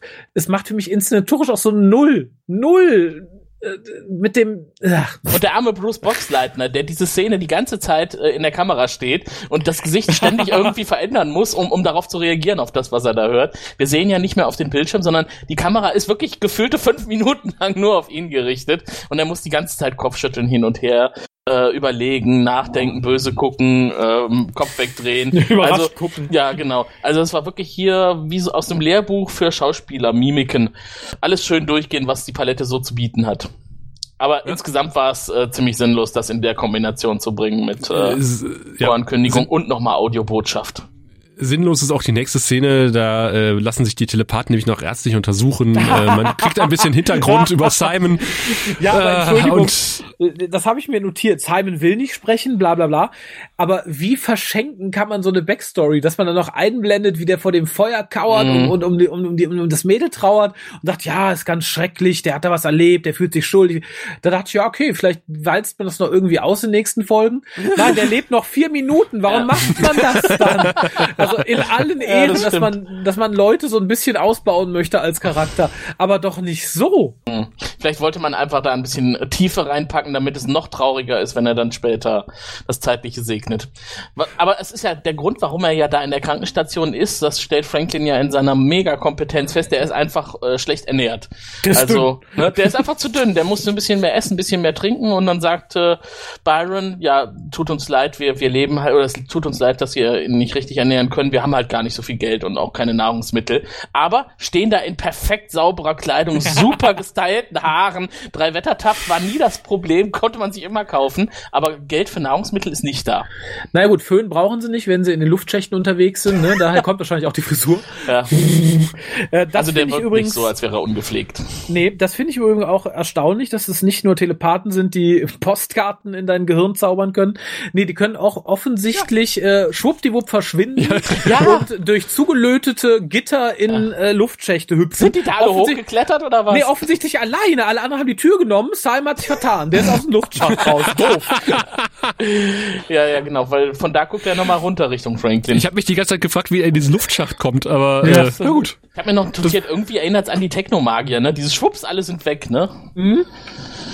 Ich find's schön, wie Franklin dann da so steht und meint so, hm, Telepathen. Wer kennt es nicht? kennst du einen, kennst du alle. Darf man sich nicht wundern.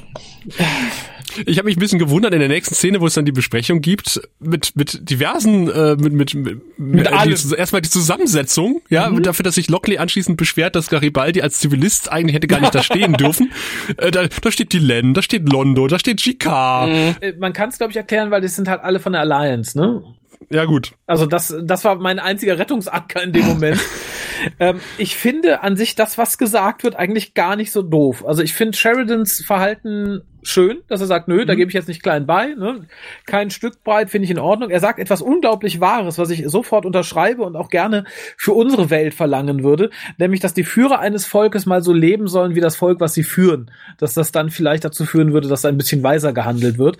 Das fand ich generell sehr schön. Und ich finde auch sehr schön, dass man hier direkt äh, Lockley, die bisher meine Hochachtung hatte bei dem, was sie tut und wie sie es tut, direkt auf seiner Seite ist. Sagt, jawohl, äh, der hat recht, das ziehen wir jetzt durch. Dafür haben wir für genug Sicherheit gesorgt. Ja, man hätte eigentlich denken können, sie stellt sich jetzt eher auf die andere Seite mit äh, mega Sicherheitsbedenken, um halt Mhm. auch ihre Position in der Station als gute und sichere Anführerin zu festigen. Aber nein, sie, sie wählt den unpopulären Weg. Aber der absolut richtig ist, sehe ich auch so. Wobei Sheridans Ansprache halt in einer Art und Weise vorgetragen wird, äh, dass er wieder so wutbürgerhaft rüberkommt. Er hat schon mal so ein, hat schon mal so einen Politikerspruch losgelassen. Hätte man, äh, hätte die Evolution gewusst, dass sie Politiker hervorbringen würde, wären die Affen nie von den Bäumen gestiegen. Hat er in einer vorherigen Szene gesagt. Das, weißt, das kann ich mir auch gut vorstellen, äh, dass bei Pegida-Sitzungen vorgetragen wird, dieser Spruch von Sheridan. Oder bei Facebook auf ein Bild und dann äh, mit der deutschen Fahne im Hintergrund und einem Hut auf dem Kopf. Ja, aber mal von der Formulierung abgesehen oder von der Wut im Bauch, die vermittelt, inhaltlich ist es Hm? Ja, äh, ja, tatsächlich definitiv. etwas, etwas Berechtigtes. Und ich glaube, wenn man tatsächlich über etwas wütend ist, und das darf hier, glaube ich, sein, dann achtest du nicht mehr so auf die Form. Also, ne, Ja. dass das in dem Fall, den du gerade zitierst, das durchaus auch ich möchte jetzt nicht unbedingt sagen, der Intelligenz der Sprechenden zuzuordnen ist und nicht nur der Wut, es sei mal dahingestellt, aber ich finde tatsächlich, in dem Moment ist die Art und Weise, wie er es vorträgt, durchaus verständlich, wenn nicht sogar aus seiner Warte aus angebracht.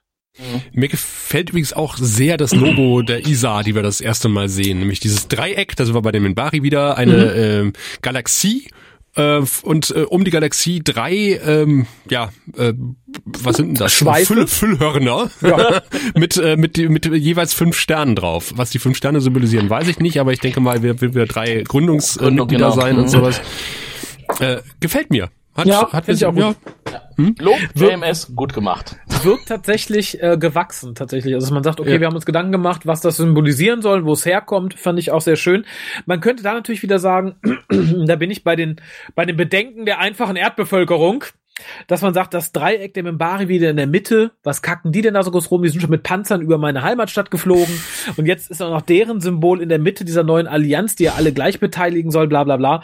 Äh, nee, aber ich finde tatsächlich schön, dass man eine Symbolik hat, eine Flagge etc., deren Genese man nachvollziehen kann. Das ist in Science Fiction nicht so oft immer der Fall und darum Ja, finde ich es ganz ja. nett, weil auch nicht drauf rumgehackt wird. Das wird jetzt nicht ähm, in guter, warum heißt es Babylon 5 Manier, jemandem erklärt, dem sagt, guck, das ist unser Symbol, das steht dafür, das steht dafür, das steht dafür. Es ist einfach da und das tut tatsächlich ganz gut. Ja. Was mich ein bisschen wundert, ist, dass äh, Lockley irgendwann mal von Zack spricht, anstatt von Mr. Allen. Äh, da ist sie dann Mhm. sehr informal auf informell auf einmal. Aber äh, am Ende wäscht sie ja Garibaldi die nicht mehr vorhandenen Haare auf seinem Kopf, äh, was mir wieder sehr gut gefallen hat, nach dem Motto, äh, du hast mir ja gar nichts zu sagen, du Zivilist, äh, kauf dir mal eine Uniform. Hat sie ja auch nicht ganz unrecht mit, ne? Ja, Aber ich fand es nee. einfach auch schon niedlich, wie Garibaldi von Anfang an in dieser Konstellation in dem Raum da aufgetreten ist. Ne? Er ist auf einmal wieder so, so proper, so lebendig, so voller Ja. Energie und, und Taten. Kommissar Garibaldi ist wieder da, ne? Jetzt will er auch den Fall aufklären. Er übernimmt das und er recherchiert jetzt und äh, kümmert sich drum. Ja, Aber ich war doch mal wichtig, ja. Ja, Sind genau. sie, sie waren wichtig. Ja, genau, und dann sagt sie ihm, tut mir leid, du selber, ich ne? kann dich leider nicht ernst nehmen. Du hast halt keine Rolle und keine Position. Das muss ihm sehr wehgetan haben.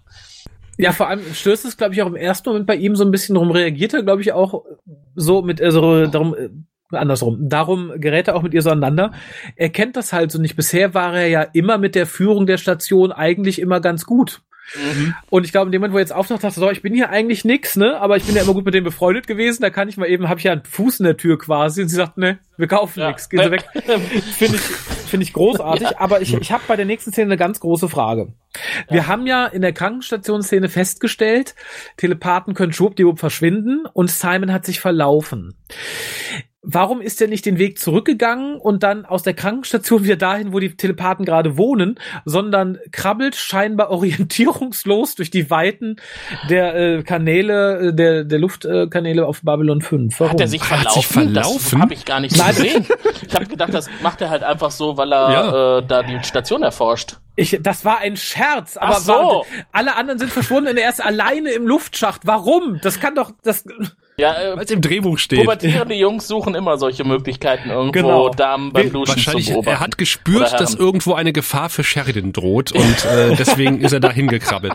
Er kann aber nicht, wir beobachten ja jetzt quasi, wie äh, Delvana die, die, den Geimanzug äh, sabotiert und äh, wir sehen auch in seinen Kopf, nämlich dass er vorhat, äh, Sheridan auf seiner Vereidigung zu erschießen, Wir als Geim verkleidet. Und wir hören die Spieluhr, weil die auch gerade läuft. Ja. Äh, aber offensichtlich kann er nicht spüren, dass der Warner ihn gespürt hat, wie auch immer, will. und auf ihn schießen will. Ja, fand ich auch außergewöhnlich dämlich. Ich habe hier groß zitiert, das hat der kleine Simon nicht kommen sehen. Ja. Wobei er ja selber schuld ist, ne? Dadurch, dass er erschrocken ist vor dem, was er gesehen hat in den Gedanken von dem Attentäter, hat er ja dieses Geräusch verursacht und ist dadurch erst entdeckt worden. Weil er ja nach hinten fällt und gegen die Wand stößt und das macht einmal Rums und, und irgendwie keucht er auch kurz. Und erst dann Ja. kommt ja der, der Schuss. Also daher weiß der Attentäter, da ist jemand. ja. Auf jeden Fall äh, sickert das Blut tra tra tragisch also aus dieser Röhre heraus. Ne? Anscheinend ist sie da undicht, ne? aber er lebt noch. Aber bei einem PPG-Schutz haben wir noch nie jemanden so massiv bluten sehen. Nee, aber das war vielleicht wie dieselbe PPG, die offensichtlich im Teaser auch nur kapuff gemacht hat. Ach, Wahrscheinlich deswegen macht hat er auch sein, ja. die PPG genommen, die auf dem anderen Tisch lag und nicht die, die direkt vor ihm auf dem kleinen Tisch lag. Genau, das war die Ah. exklusiv für Sheridan reservierte PPG. Ach so, okay. Äh, Vielleicht äh, ist die ja auch so exklusiv, dass sie von Waffendetektoren nicht detektiert wird, äh, denn wir erfahren, wenn es nach Garibaldi gegangen wäre, wäre das Attentat tatsächlich verhindert worden, weil Garibaldi vorgeschlagen hat, jedem, der reinkommt, eine Leibesvisitation zu unterziehen. Ja, das funktionierte das im Deutschen, weil im Englischen war es ja to strip them naked, ähm, woraufhin dann gesagt wird, dass er ganz froh ist, also Sheridan, dass es nicht gemacht wurde, weil er hätte Londo ja so ungern nackig gesehen. Und dann winkt er so zu Ja, Londo rüber und Londo genau, winkt das zurück. ist witzig. Super. Ja. Findet ihr das wirklich witzig? Ja. Also das ist, das ist für mich, also ich, ich verstehe die Intention dieser Szene und ich habe auch ein bisschen geschmunzelt, aber es ist für mich der Schritt zu viel wie bei Jakar, der tanzend und juchzend durch sein Quartier hüpft, weil er das Ding schreiben darf. Das war mir so der kleine Gag zu viel. Also das war für mich wieder so ein bisschen unrealistisch. So nett ich es auch fand. Ja, ich hatte da Bedenken. Es ist tatsächlich unrealistisch, aber es kann ja auch sein, dass er einfach freundlich war, einfach nett reagiert hat. Er weiß ja, er wusste ja nicht, worum es geht. und ich meine, auch Londo hat schon mal gelächelt in der Vergangenheit und, und freundlich gewunken. In der Kombination war es jetzt ein bisschen sehr in your face. Ich weiß nicht, ob die Regie da einfach nochmal drauf drückt. Nein, mehr lächeln, mehr winken, mehr lächeln, mehr winken.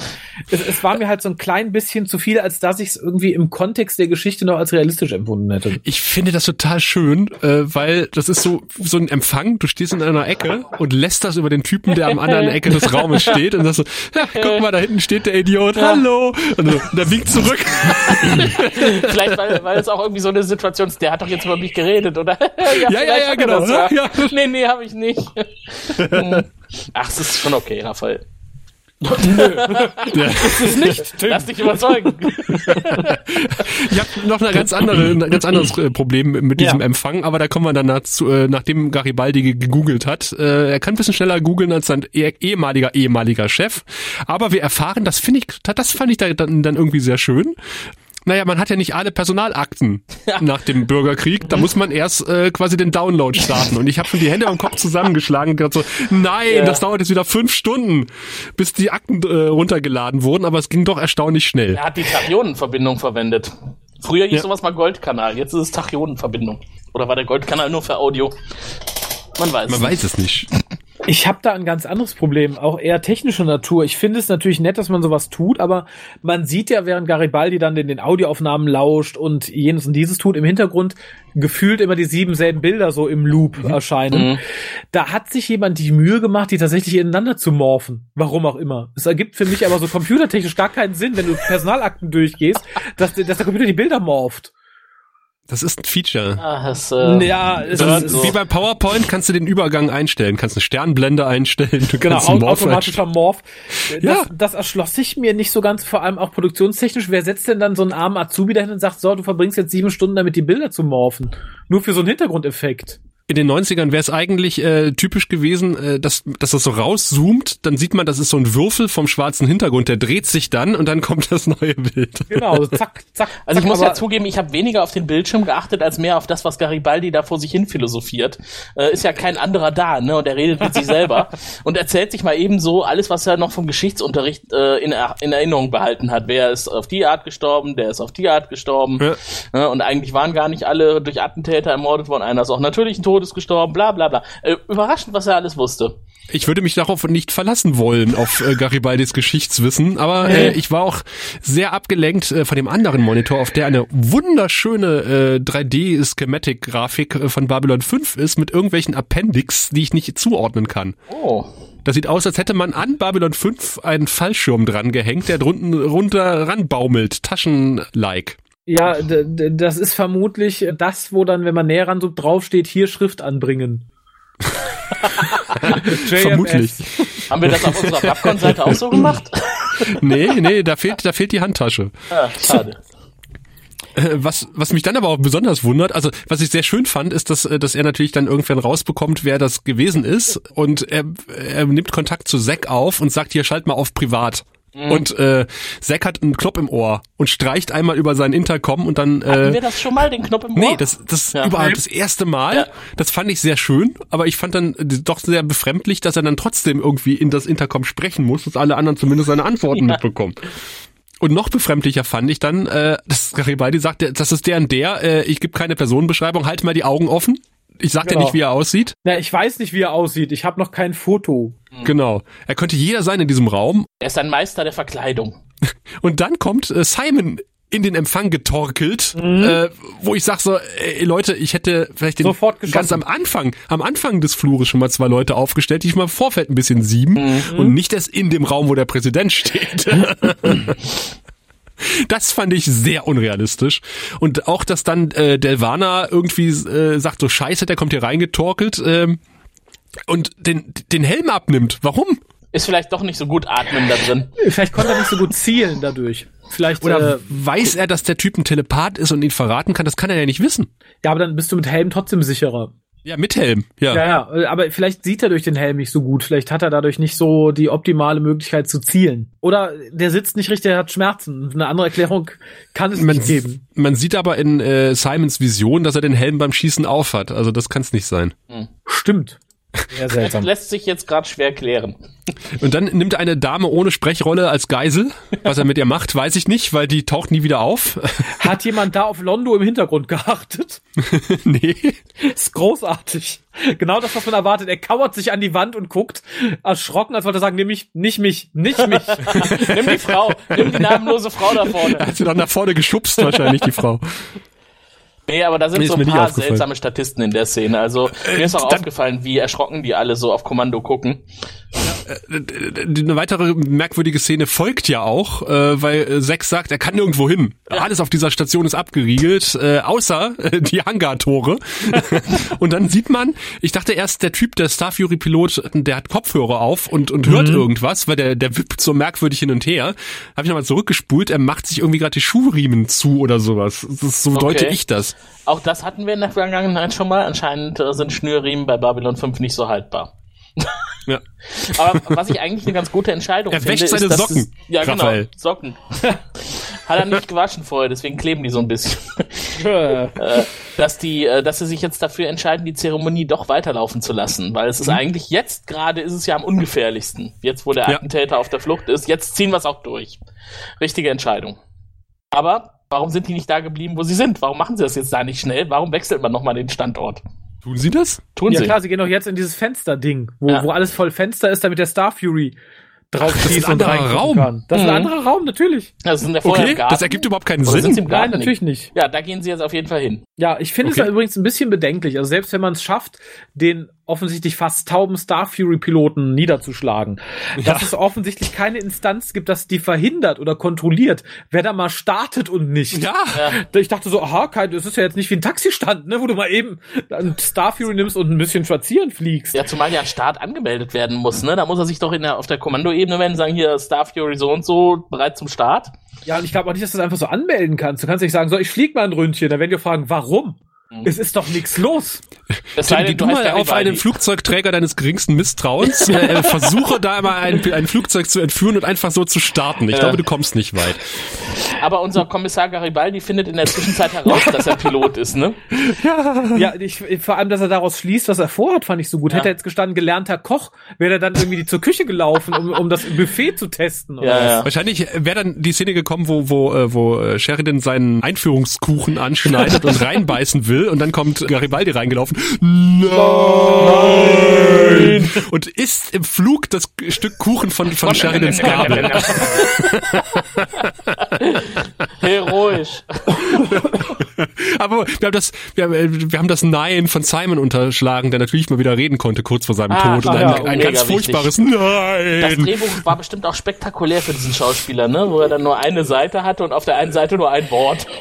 Timothy Aster, der Simon spielt, ist bekannt geworden als Sponge Harris in einer Serie, die heißt Salute Your Shorts. Vor allem, bekannt geworden. Das sagt alles über Ja. ihn.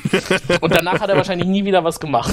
Tatsächlich, er ist 21 Jahre äh, in Schauspielpause gegangen, nur unterbrochen von dieser Rolle für Babylon 5 und hat 2011 eine Art äh, Freiwilligenagentur gegründet. Das ist Okay. eine freiwillige Agentur. Ja, wo man sich als Engel äh, melden kann, um halt irgendwelchen Leuten zu helfen. Was ja eigentlich sinnvoll ist. So habe ich das verstanden. Aha. Ja, aber auch, dass Garibaldi dann nicht irgendwie mal CNC anfunkt und sagt, äh, hört mal Leute, äh, macht mal alle Shuttle-Hangars zu. Ja. Und Ja. dass, dass auch nicht gerade irgendwie ein, ein, ein Squad äh, Star Furies ohnehin um die Station herum äh, fliegt, während der Präsident vereidigt wird. Da hätte ich auch mal ein paar Schiffe außerhalb der Station positioniert, ganz ehrlich. Aber so wie es ja dann gelaufen ist, ist es ja eigentlich am tollsten für unseren Helden. Aber da sind wir noch nicht, ne? Es, sieht schon, es ist schon ziemlich cool. Also sie sind da in diesem voll verglasten Raum äh, und auch was was was Shikada sagt, nämlich dass er die ersten Seiten von jedem von jeder heiligen Schrift aller bekannten äh, intelligenten Rassen genommen hat, äh, auf auf die äh, der Präsident sein Eid nun stört, schwört, fand ich super. Das fand ich eine super Idee. Ja. Ist auf jeden Fall eine super Sache. Da fragt man sich ja, ob er alle Religionen der Erde auch berücksichtigt hat oder nur jeweils von jedem Planeten eine Religion. Und wenn ja, welche? Ich fand das Buch halt, und wenn das nur die Einleitung war, dann war das okay. Aber ansonsten, wenn du da allein jede irdische Religion irgendwie, dann wird's knapp. Das hat er sehr klein geschrieben. Ne, das war von jeder irgendwie die ersten paar Sätze, so habe ich das verstanden. Und Die erste dann passt Seite, das schon. sagte er. Aber wenn du jetzt die die erste, erste Seite, Seite. Bibel, die erste Seite Koran, die erste, das, ich glaube, da bist du schon zumindest bei einem beträchtlichen Anteil ne, Mhm. des, des Buches. Also, Und so dick war das Buch nicht. Aber äh, lassen wir es mal hingestellt, ob das vom Platz her hinkommt. Die Idee finde ich toll, tatsächlich. Gerade, dass sie von Jakar kommt, der quasi selber seine heilige Schrift aufsetzt gerade, finde ich halt total nett. Äh, was mich so ein bisschen irritierte, weil ich es auch nicht so ganz greifen konnte, war, wie das mit der Übertragung äh, der Vereidigung funktioniert. Also kann man die normal im Radio hören, hörte man die nur im Stationsfunk, weil der gute Attentäter hört die natürlich in seinem Star Fury. Ähm, ich glaube, diverse andere Leute auch. Und, äh, Später kann er aber dann auch da reinfunken.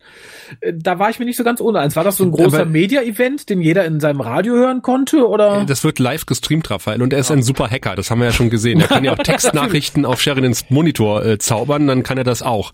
Aber äh, dafür fehlten tatsächlich die äh, von uns in der letzten Folge so gelobten Kameras. Also äh, für eine Präsidentenvereidigung ist da Ja. sehr wenig Publikum. Aber die sind bestimmt in dem Raum integriert. Das ist ja diese berühmte Beobachtungslounge da vorne, der ja immer Ach, wieder deswegen solche so, Anlässe ja. stattfinden. Ich, ich denke, dass sie so heißt. Also ist ja eigentlich die Lounge auf Babylon 5 mit dem schönsten Ausblick nach vorne. Aber das macht sie auch angreifbar. Ja, ja, und das finde ich optisch sehr schön, Ja, wie auf einmal Idee. Starfuel von unten hochkommt. Äh, Da gibt's ein schönes GIF äh, von Inaccurate B5 Captions, äh, wo dann steht Surprise Motherfuckers. Ja. Und Surprise sind auch alle, die dann so gucken, so, hä? Alle dürfen raus außer Sheridan. Aber die Len bleibt. Ja, und, und Ich glaub, wahrscheinlich ist Jakar Londo der Erste, der rausgeht, oder? Jakar bleibt. Jakar und die Len bleiben. Ah, Chica äh, auch. Oh, ja, stimmt. Ja, aber, aber es kommt ja dann noch gar nicht zum Äußersten. Also eigentlich hätte er jetzt direkt losfeuern können, wenn er wirklich so einen Hass auf Sheridan hat. Nein, er muss ja erst noch erzählen, warum er so einen Hass Wie hat. jeder Bösewicht, ne? Muss er Ja, erstmal. ich- Ich habe meinen Job verloren und muss ins Gefängnis, nur Du wegen bist dir. doof. Ja. Und vor allem, dass er dann nicht mal merkt, dass hinter ihm ein anderer Star Fury auftaucht. Das finde ich auch mal sehr nachlässig. Ja. So cool die Aktion auch ist, den zu greifen, da wegzuziehen. Äh, dann finde ich auch sehr schlau, dass man nicht, wie eigentlich sonst relativ häufig zu sehen, der mit einem Schuss weggefegt wird, sondern dass man ihn erst so ein bisschen streift und er kippt so nach vorne. Das verliert ihm nochmal so, ein- so einen Touch Realismus. Das fand ich richtig nett, so als CGI-Aufnahme. Ich, ich fand es auch sehr schön, dass Garibaldi da quasi in seinem Hemd in dieser Star Fury sitzt und sagt so, ei, ei, ei, hoffentlich kriegt das Cockpit keinen Riss, ich habe keinen Helm Ja, auf. das fand ich super. Ja. Was ich in dem Zusammenhang echt ziemlich krass finde, es gibt ja Leute, die sich wirklich jede Kleinigkeit anschauen. Und diese Nitpicker haben mh, angemerkt, die Schubdüsen dieses Star Fury äh, sch äh, schießen in die falsche Richtung, ne? Weil eigentlich müsste der woanders hin feuern, um die Rotation der Station irgendwie nachzuverfolgen. Und Nerd. genau. Und irgendwie war dann die offizielle Antwort, nee, das äh, macht er ja ohnehin nicht manuell, das macht der Bordcomputer automatisch. Ja. Also der wird schon dafür sorgen, dass das richtig in Rotation gerät. Oder mit anderen Worten, äh, genau, halt's Maul. Aber eine ähm, gute Antwort. Was mich dann ein bisschen störte, weil es das ganze Theater im Vorfeld total ad absurdum führt, ist Jakars Lösung für die Zeremonie. Willst du Präsident werden? Ja. Dann halt hier drauf, so, bist Präsident, wir können essen gehen. Fertig. Ich finde es halt ein, ein, bisschen erbärmlich, dass man die ganze Zeit hier rumzetert, von wegen, wir wollen die Zeremonie durchführen, das mhm. ist ein Symbol, bla bla bla. Das dann so in fünf Sekunden abfrühstückt, um dann essen zu gehen, dann hätte man es lassen können. Das ist, das hat nichts mehr von, dann hätte man es im stillen Kämmerchen eben machen können am Schreibtisch, als sie am Anfang der Folge drüber geredet haben. Das stößt also auch voll in dein Kritikhorn, ne? Ich ja. hatte gerade von dir, Raphael, mehr Verständnis erwartet. Es geht um Essen. Das Buffet wird kalt. Ja, aber es ist zu läppsch und lapidar. Das es ist, ein, genau es ist ein kaltes Buffet. Und wenn es nach dann wird mir, es welk. und wenn es nach mir ging, hätte man tatsächlich dann direkt sagen können, oh, ich habe eine Morddrohung. Naja, äh, JK, gib mir eben dein Buch. So, ich bin Präsident, Dankeschön, Essen. Ja. Aber äh, ich finde halt, für das ganze Theater vorher hätte man das nicht tun sollen. Ich habe übrigens eine Idee, warum die in dieser Glaskuppel sind. Ich glaube, Jetzt das kommt's. vorher ist tatsächlich der Empfang, mhm. ja, wo es so ein bisschen Säckchen gibt. Ja, gibt's und zwar dann nicht. Geht man rein. Äh, blaue und wenn Milch. sie da drin sind, wird das Buffet genau. aufgebaut. Ja. ja. So habe ich das auch verstanden. Ja, ja, so ergibt das Sinn. Aber die, natürlich die Vereidigung, so wie sie stattfindet, ergibt keinen Sinn. Aber ich finde sie trotzdem lustig. Ja, lustig ist es, aber wie gesagt, das ist wieder dieses, dieser eine Schritt zu viel, dass JK einen auf lustig macht und das äh, finde ich ein bisschen flapsig. Da scheint für mich das schon durch, was man später in Crusade gemacht hat, ne? Noch ein bisschen lustiger, mehr Titten. Das ist so. wie Wisst gesagt, ihr, dass es in dieser Staffel, äh, Achtung Spoiler, eine Sexszene gibt zwischen und Byron? Nein, ich wusste es nicht mehr. Ich, ich, las jetzt, ich las davon und ich war schockiert. Doch, doch, ich erinnere mich. Die war aber nicht so schön. Das war doch dieses gemeinsame Erkunden Natürlich des war nicht schön. Äh, durch telepathischen Sex, ne? Und dann war ich kurz äh, erschüttert oder ich, ich hatte Befürchtungen, als Sheridan an seinem neuen äh, Schreibtisch sitzt, dachte ich, es hält eine Fernsehansprache. kam aber zum Glück nicht. Stattdessen kam Byron. Oh. Wobei, das mit dem zum Glück nehme ich zurück. Ich finde es unglaublich bedenklich, dass der Präsident, der neu gewählte, neu vereilte Präsident der Alliance, der großen, großen, mächtigen Super Alliance, eine schwerwiegende politische Entscheidung äh, von seinem persönlichen Schuldgefühl gegenüber eines Einzelnen mhm. abhängig macht. Ich finde es unglaublich, dass er sich das erlaubt. Das hätte ihm niemand durchgehen lassen dürfen.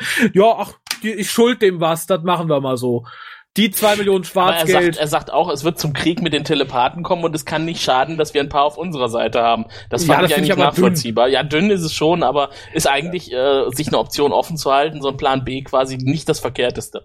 Ist halt auch die Frage, was man damit provoziert oder was nicht. Ne? Du kannst natürlich hm. sagen, ja. ah, es kommt auf jeden Fall zum Krieg mit den Nazis, kann nicht schaden, wenn wir ein paar Juden als Kanonenfutter im Keller haben. Ist aber auch die Frage, ob sie sich in Ruhe lassen, wenn du keine Juden im Keller ich hast. Ich finde es eher ein bisschen unglücklich, dass er direkt als erste Amtshandlung als Präsident quasi die Entscheidung seiner Stationsführerin außer Kraft setzt dass ja. Lockley, Lockley ja gesagt hat, nee, hier keine Kolonie für Telepathen bei uns und Sheridan sagt, doch, macht ruhig.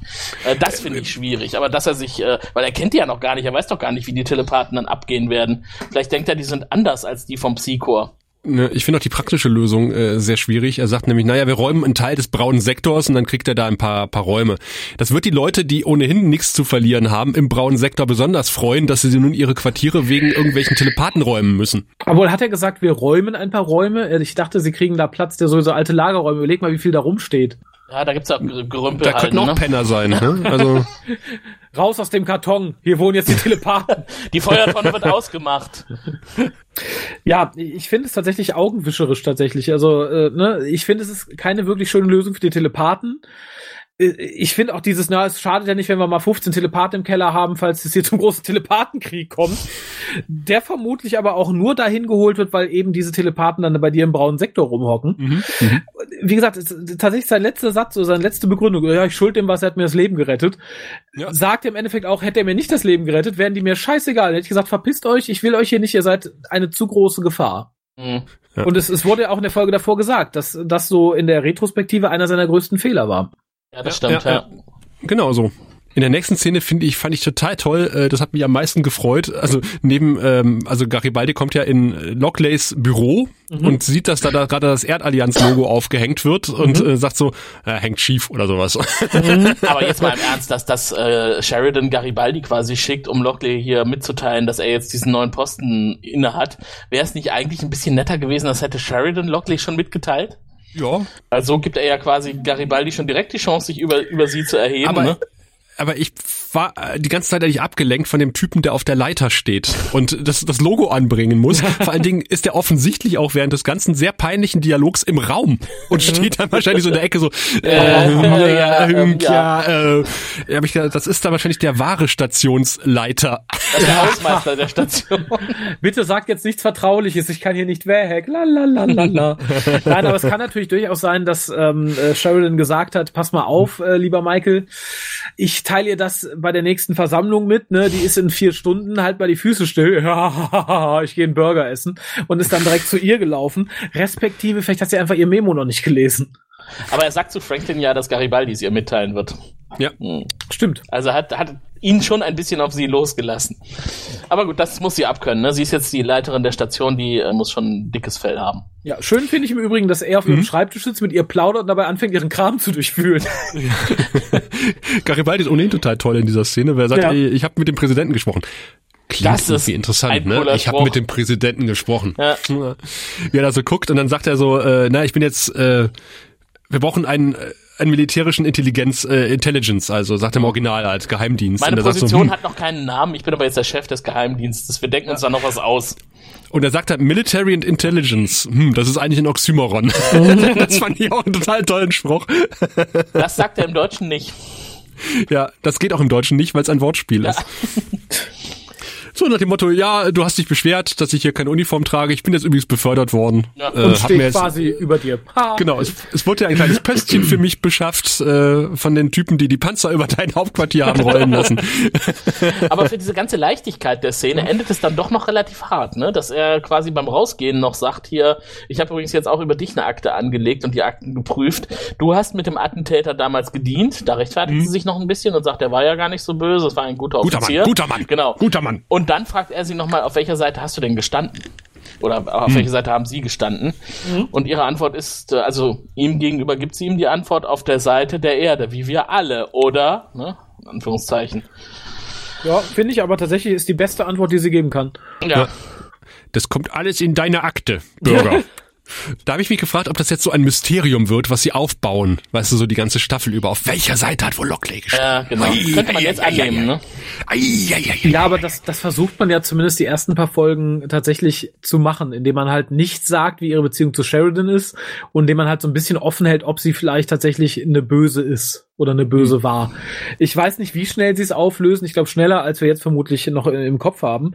Aber zumindest hier und ich glaube auch noch in der nächsten Folge versucht man sowas tatsächlich zu forcieren. Was ich so im Nachhinein, wenn man weiß, wo sie herkommt, eigentlich ein bisschen pff, müßig finde. Es hat mich auch damals beim ersten Mal, glaube ich, nicht so wirklich gepackt. Ich saß da und ich dachte, boah, spannend, was, was, was mag das wohl sein? Oh, wir hatten Wollonen und die ersten, aber nein, jetzt haben wir die Olle und ihr Geheimnis. Das ist äh, ein adäquater Ersatz.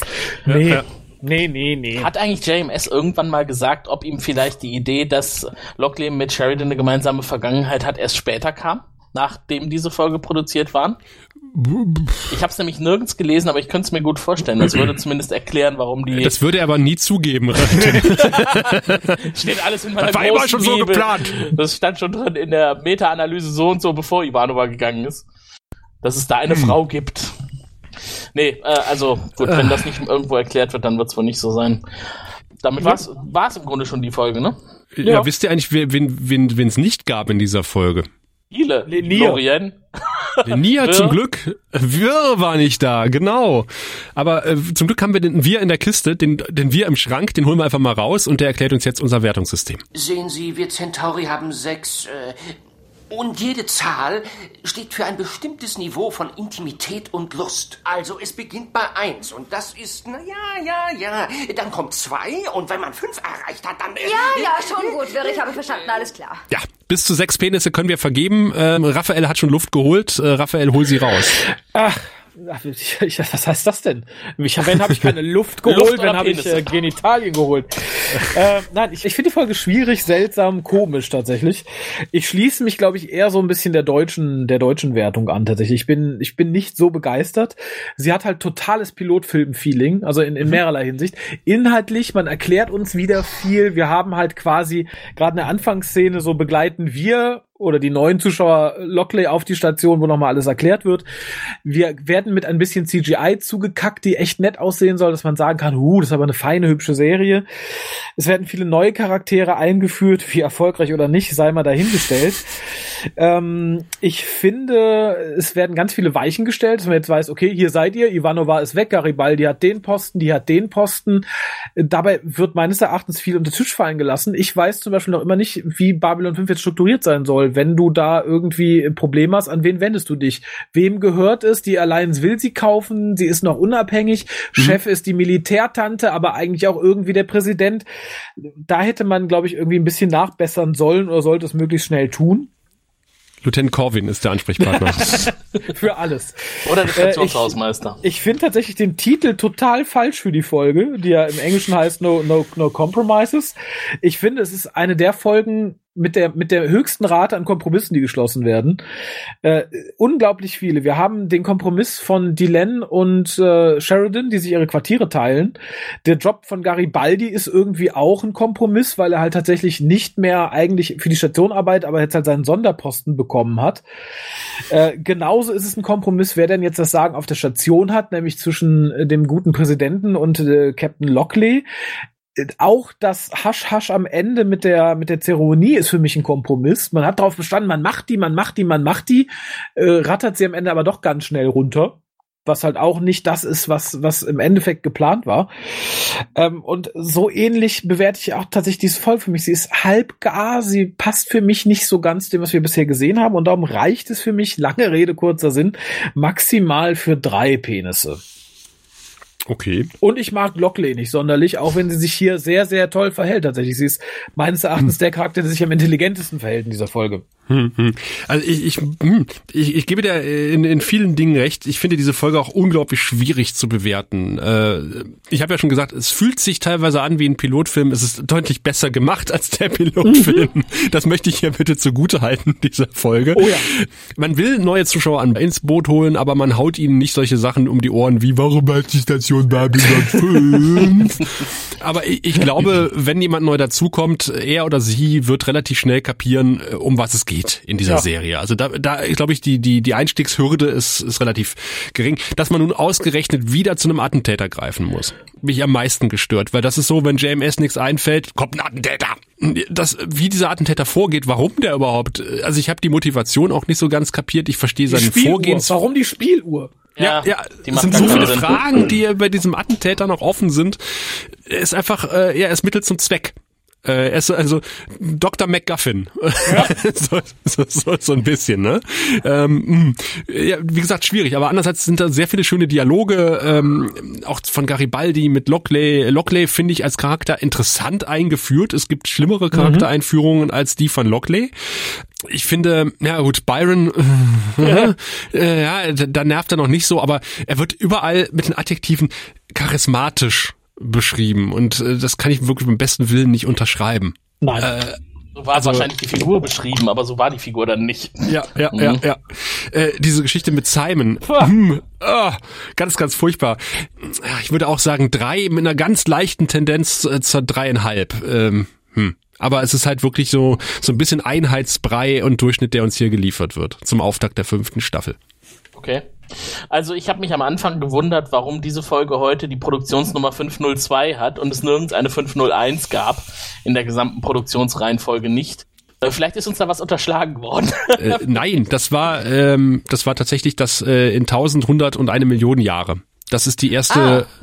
Folge, die in der neuen, also unter TNT-Ära entstanden ist. Ich dachte, also das, die läuft auf jeden Fall unter 422 in der ah, vierten Staffel okay. und in der fünften hm. fehlt im Grunde die erste. Aber ist ja, also das hatte mich nur gewundert. Äh, was die Bewertung angeht, werde ich mit dreieinhalb Penissen losschießen aus keinem besonderen Grund, dass ich jetzt sagen würde, ich äh, weiche total ab von eurer Wertung. Ihr habt das Wichtigste ja schon gesagt. Ich finde äh, einige Elemente wirklich schwierig. Die Spieluhr, das ist sowas JMS-mäßiges. Also bei Sebastian war es halt dieser Stab mit dem Klopfen. Also er hat halt gern so Objekte, ne, die er manchmal einbringt, die dann immer wiederkehren. Hat ja auch nicht wirklich einen Sinn. Äh, die Spieluhr hier, die macht das Ganze halt noch so ein bisschen mysteriöser. Und äh, Raphael hat es ja gesagt, Spieluhren, das hat, wenn man wenn man sie verbindet mit irgendwelchen bösen Handlungen, immer noch so einen weiteren Effekt, so ein sowas mysteriöses, irgendwie seltsames. Da kommt irgendwas kindheitsmäßiges mit rein. Das könnte was zu sagen haben oder das macht das Ganze noch mal vielschichtiger. Aber am Ende war es ja. das nicht. Es war einfach unnötig. Leicht verfremdet mit einem Hall unterlegt. Ja, genau. Uh. Die Sache mit Simon äh, habt ihr eigentlich auch schon alles gesagt. Das war total unnötig. Der, ich denke mal, der wurde einfach wirklich nur deswegen so inszeniert, um ihn sympathischer zu machen oder dass der Zuschauer sich mehr mit ihm identifiziert, weil er dann stirbt. Das da ist übrigens total drüber hinweggegangen worden. Ich meine, klar bedankt sich äh, Sheridan noch bei Byron. Danke, dass der sein Leben für mich geopfert hat. Aber äh, die ganze Zeremonie, die ging ja dann in diesem heiteren Tonfall weiter, ne? Und ich meine, da war gerade ein Kind gestorben äh, vorher oder weiß nicht unter dem Messer von von Franklin dann später in der Krankenstation nachträglich noch, aber irgendwie ist das dann ein bisschen totgeschwiegen worden. Insgesamt waren ein paar gute Ansätze dabei, auch äh, zum Schmunzeln. Ich nehme also die Szenen, die jetzt in der Kritik standen, jetzt nicht so unbedingt übel, also auch so die zum Schmunzeln waren, finde ich eigentlich okay, mhm. auch wenn wenn die dritte Wand zu durchbrechen eigentlich nicht zum guten Ton gehören sollte bei so einer Produktion, die eigentlich darauf setzt, wir schaffen eine, eine Welt für sich, die glaubwürdig ist. Das passt dann einfach nicht. Ja, ich würde es dann bei den dreieinhalb Punkten belassen und äh, insgesamt war es einfach eine, eine Standardfolge. Ne? Also ich würde sie jetzt nicht als besonders gut oder besonders schlecht bezeichnen. Wunderbar. Äh, da ich ja zur, zur dreieinhalb, zwischen, zwischen dreieinhalb und drei äh, hin und her geschwankt habe, würde ich dann in der Gesamtwertung dann auf die dreieinhalb aufrunden äh, von, von, von bei drei Leuten. Ja. ja. Ich, ich schmeiß noch ein bisschen Trivia in den Raum, äh, nämlich äh, der gute Anthony äh, Crivello, äh, der den äh, Nicht-Delvaner gespielt hat, äh, ist unter anderem auch Broadway-Sänger und hat einen Tony Award bekommen. Das freut Raphael als Musical-Liebhaber. Natürlich. er war 2003 Communicator of the Year, äh, weil er in einem wohl Speaker-Assoziation irgendwie äh, äh, aktiv ist. Er ist außerdem auch äh, Ringsprecher beim Kickboxen. Und er hat in Independence Day in Crocodile Dundee äh, 2 mitgespielt und äh, in einer Folge äh, von äh, namens Warlord bei Voyager. Und wäre es irgendwem aufgefallen, hättest du es nicht gesagt? Nein. Und, aber äh, dann lass uns mal auf die äh, neuen Figuren gucken, die uns jetzt äh, mehr oder weniger äh, zum Glück äh, vielleicht auch nicht äh, weiter begleiten werden in dieser Staffel, nämlich Robert Atkin Downs, der Byron spielt. Und ich bin immer wieder entsetzt, wenn ich auf seinen Geburtstag gucke. Er ist nämlich mal gerade sechs Tage jünger als ich oder älter als ich. Äh, am 6.9.76 geboren und äh, ich finde es Wahnsinn, dass der mit damals, was war er dann, 22, 1998? Schon so alt aussah schon so alt aussah, tatsächlich. Mhm. er sieht nicht aus wie Anfang 20, oder? Nein, nee, nein absolut nicht. Hammer. Er ist vor allen Dingen, also er hat ein bisschen was hier geschauspielert dort, aber ist vor allen Dingen ähm, als mit seiner Stimme berühmt geworden. Er macht unglaublich viel Voice Acting, vor allen Dingen bei Computerspielen. Wenn ihr euch da mal bei IMDb oder Wikipedia anguckt, äh, das, da müsst ihr scrollen ja, wo der überall äh, schon als Stimme aktiv geworden ist. Er hat bei Buffy mitgespielt, eine Schlange hat er gesprochen, in Reptile Boy. Reptile äh, Boy. Reptile Boy. Was er, so war in Suicide, er war in Suicide Squad tatsächlich als Angelo, wer auch immer das war bei Suicide Squad. Ich habe den Film nicht gesehen. Und das fand ich besonders toll, wenn man sowas in seiner Vita hat. Er war der Erzähler bei Meine Frau, die Spartaner und ich.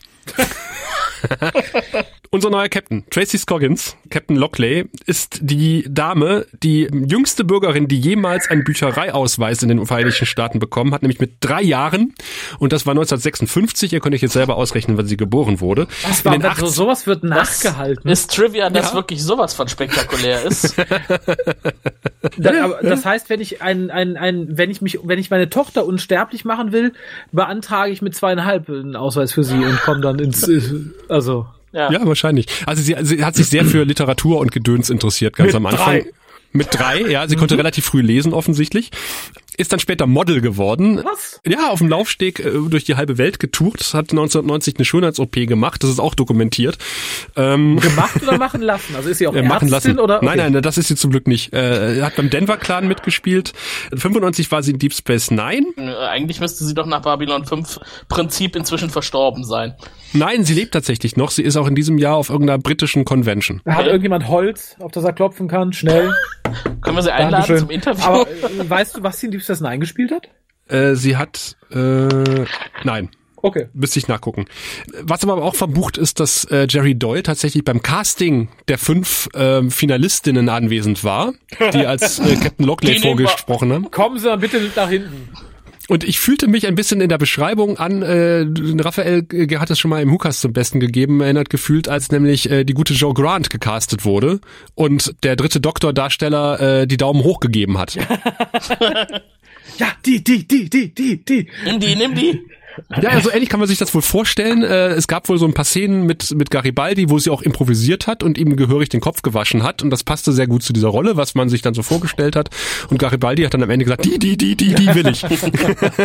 also nicht Garibaldi, sondern Jerry Doyle. Warum Jerry Doyle auf einmal Casting-Entscheidungen treffen kann, weiß ich nicht. Auf jeden Fall ist das äh, äh, quasi auch eine, ein, Anekdötchen, äh, was man äh, hier noch zum Besten geben kann. Äh, und aber wie sie sich denn schlecht als Captain Lockley äh, im Verlauf der letzten, der nächsten, der letzten Staffel, der fünften Staffel und äh, glaube ich auch bei Crusade hat sie mitgespielt und diversen Babylon 5 Fernsehfilmen. Das werden wir dann sehen, spätestens in zwei Wochen, wenn es dann wieder heißt, willkommen beim Grauen Rat, dem deutschen Babylon 5 Podcast. Da Gehabt freuen wir euch uns. wohl. Bis dann. Bis dahin. Tschüss. Du findest den Grauen Rat im Internet unter www.der-graue-rat.de, unter facebook.com slash grauerrat und at graurat bei Twitter. Nimm Kontakt mit uns auf unter goldkanal at der-graue-rat.de. Benutze das Plugin auf unserer Seite oder ruf uns einfach an unter 0355 547 8257.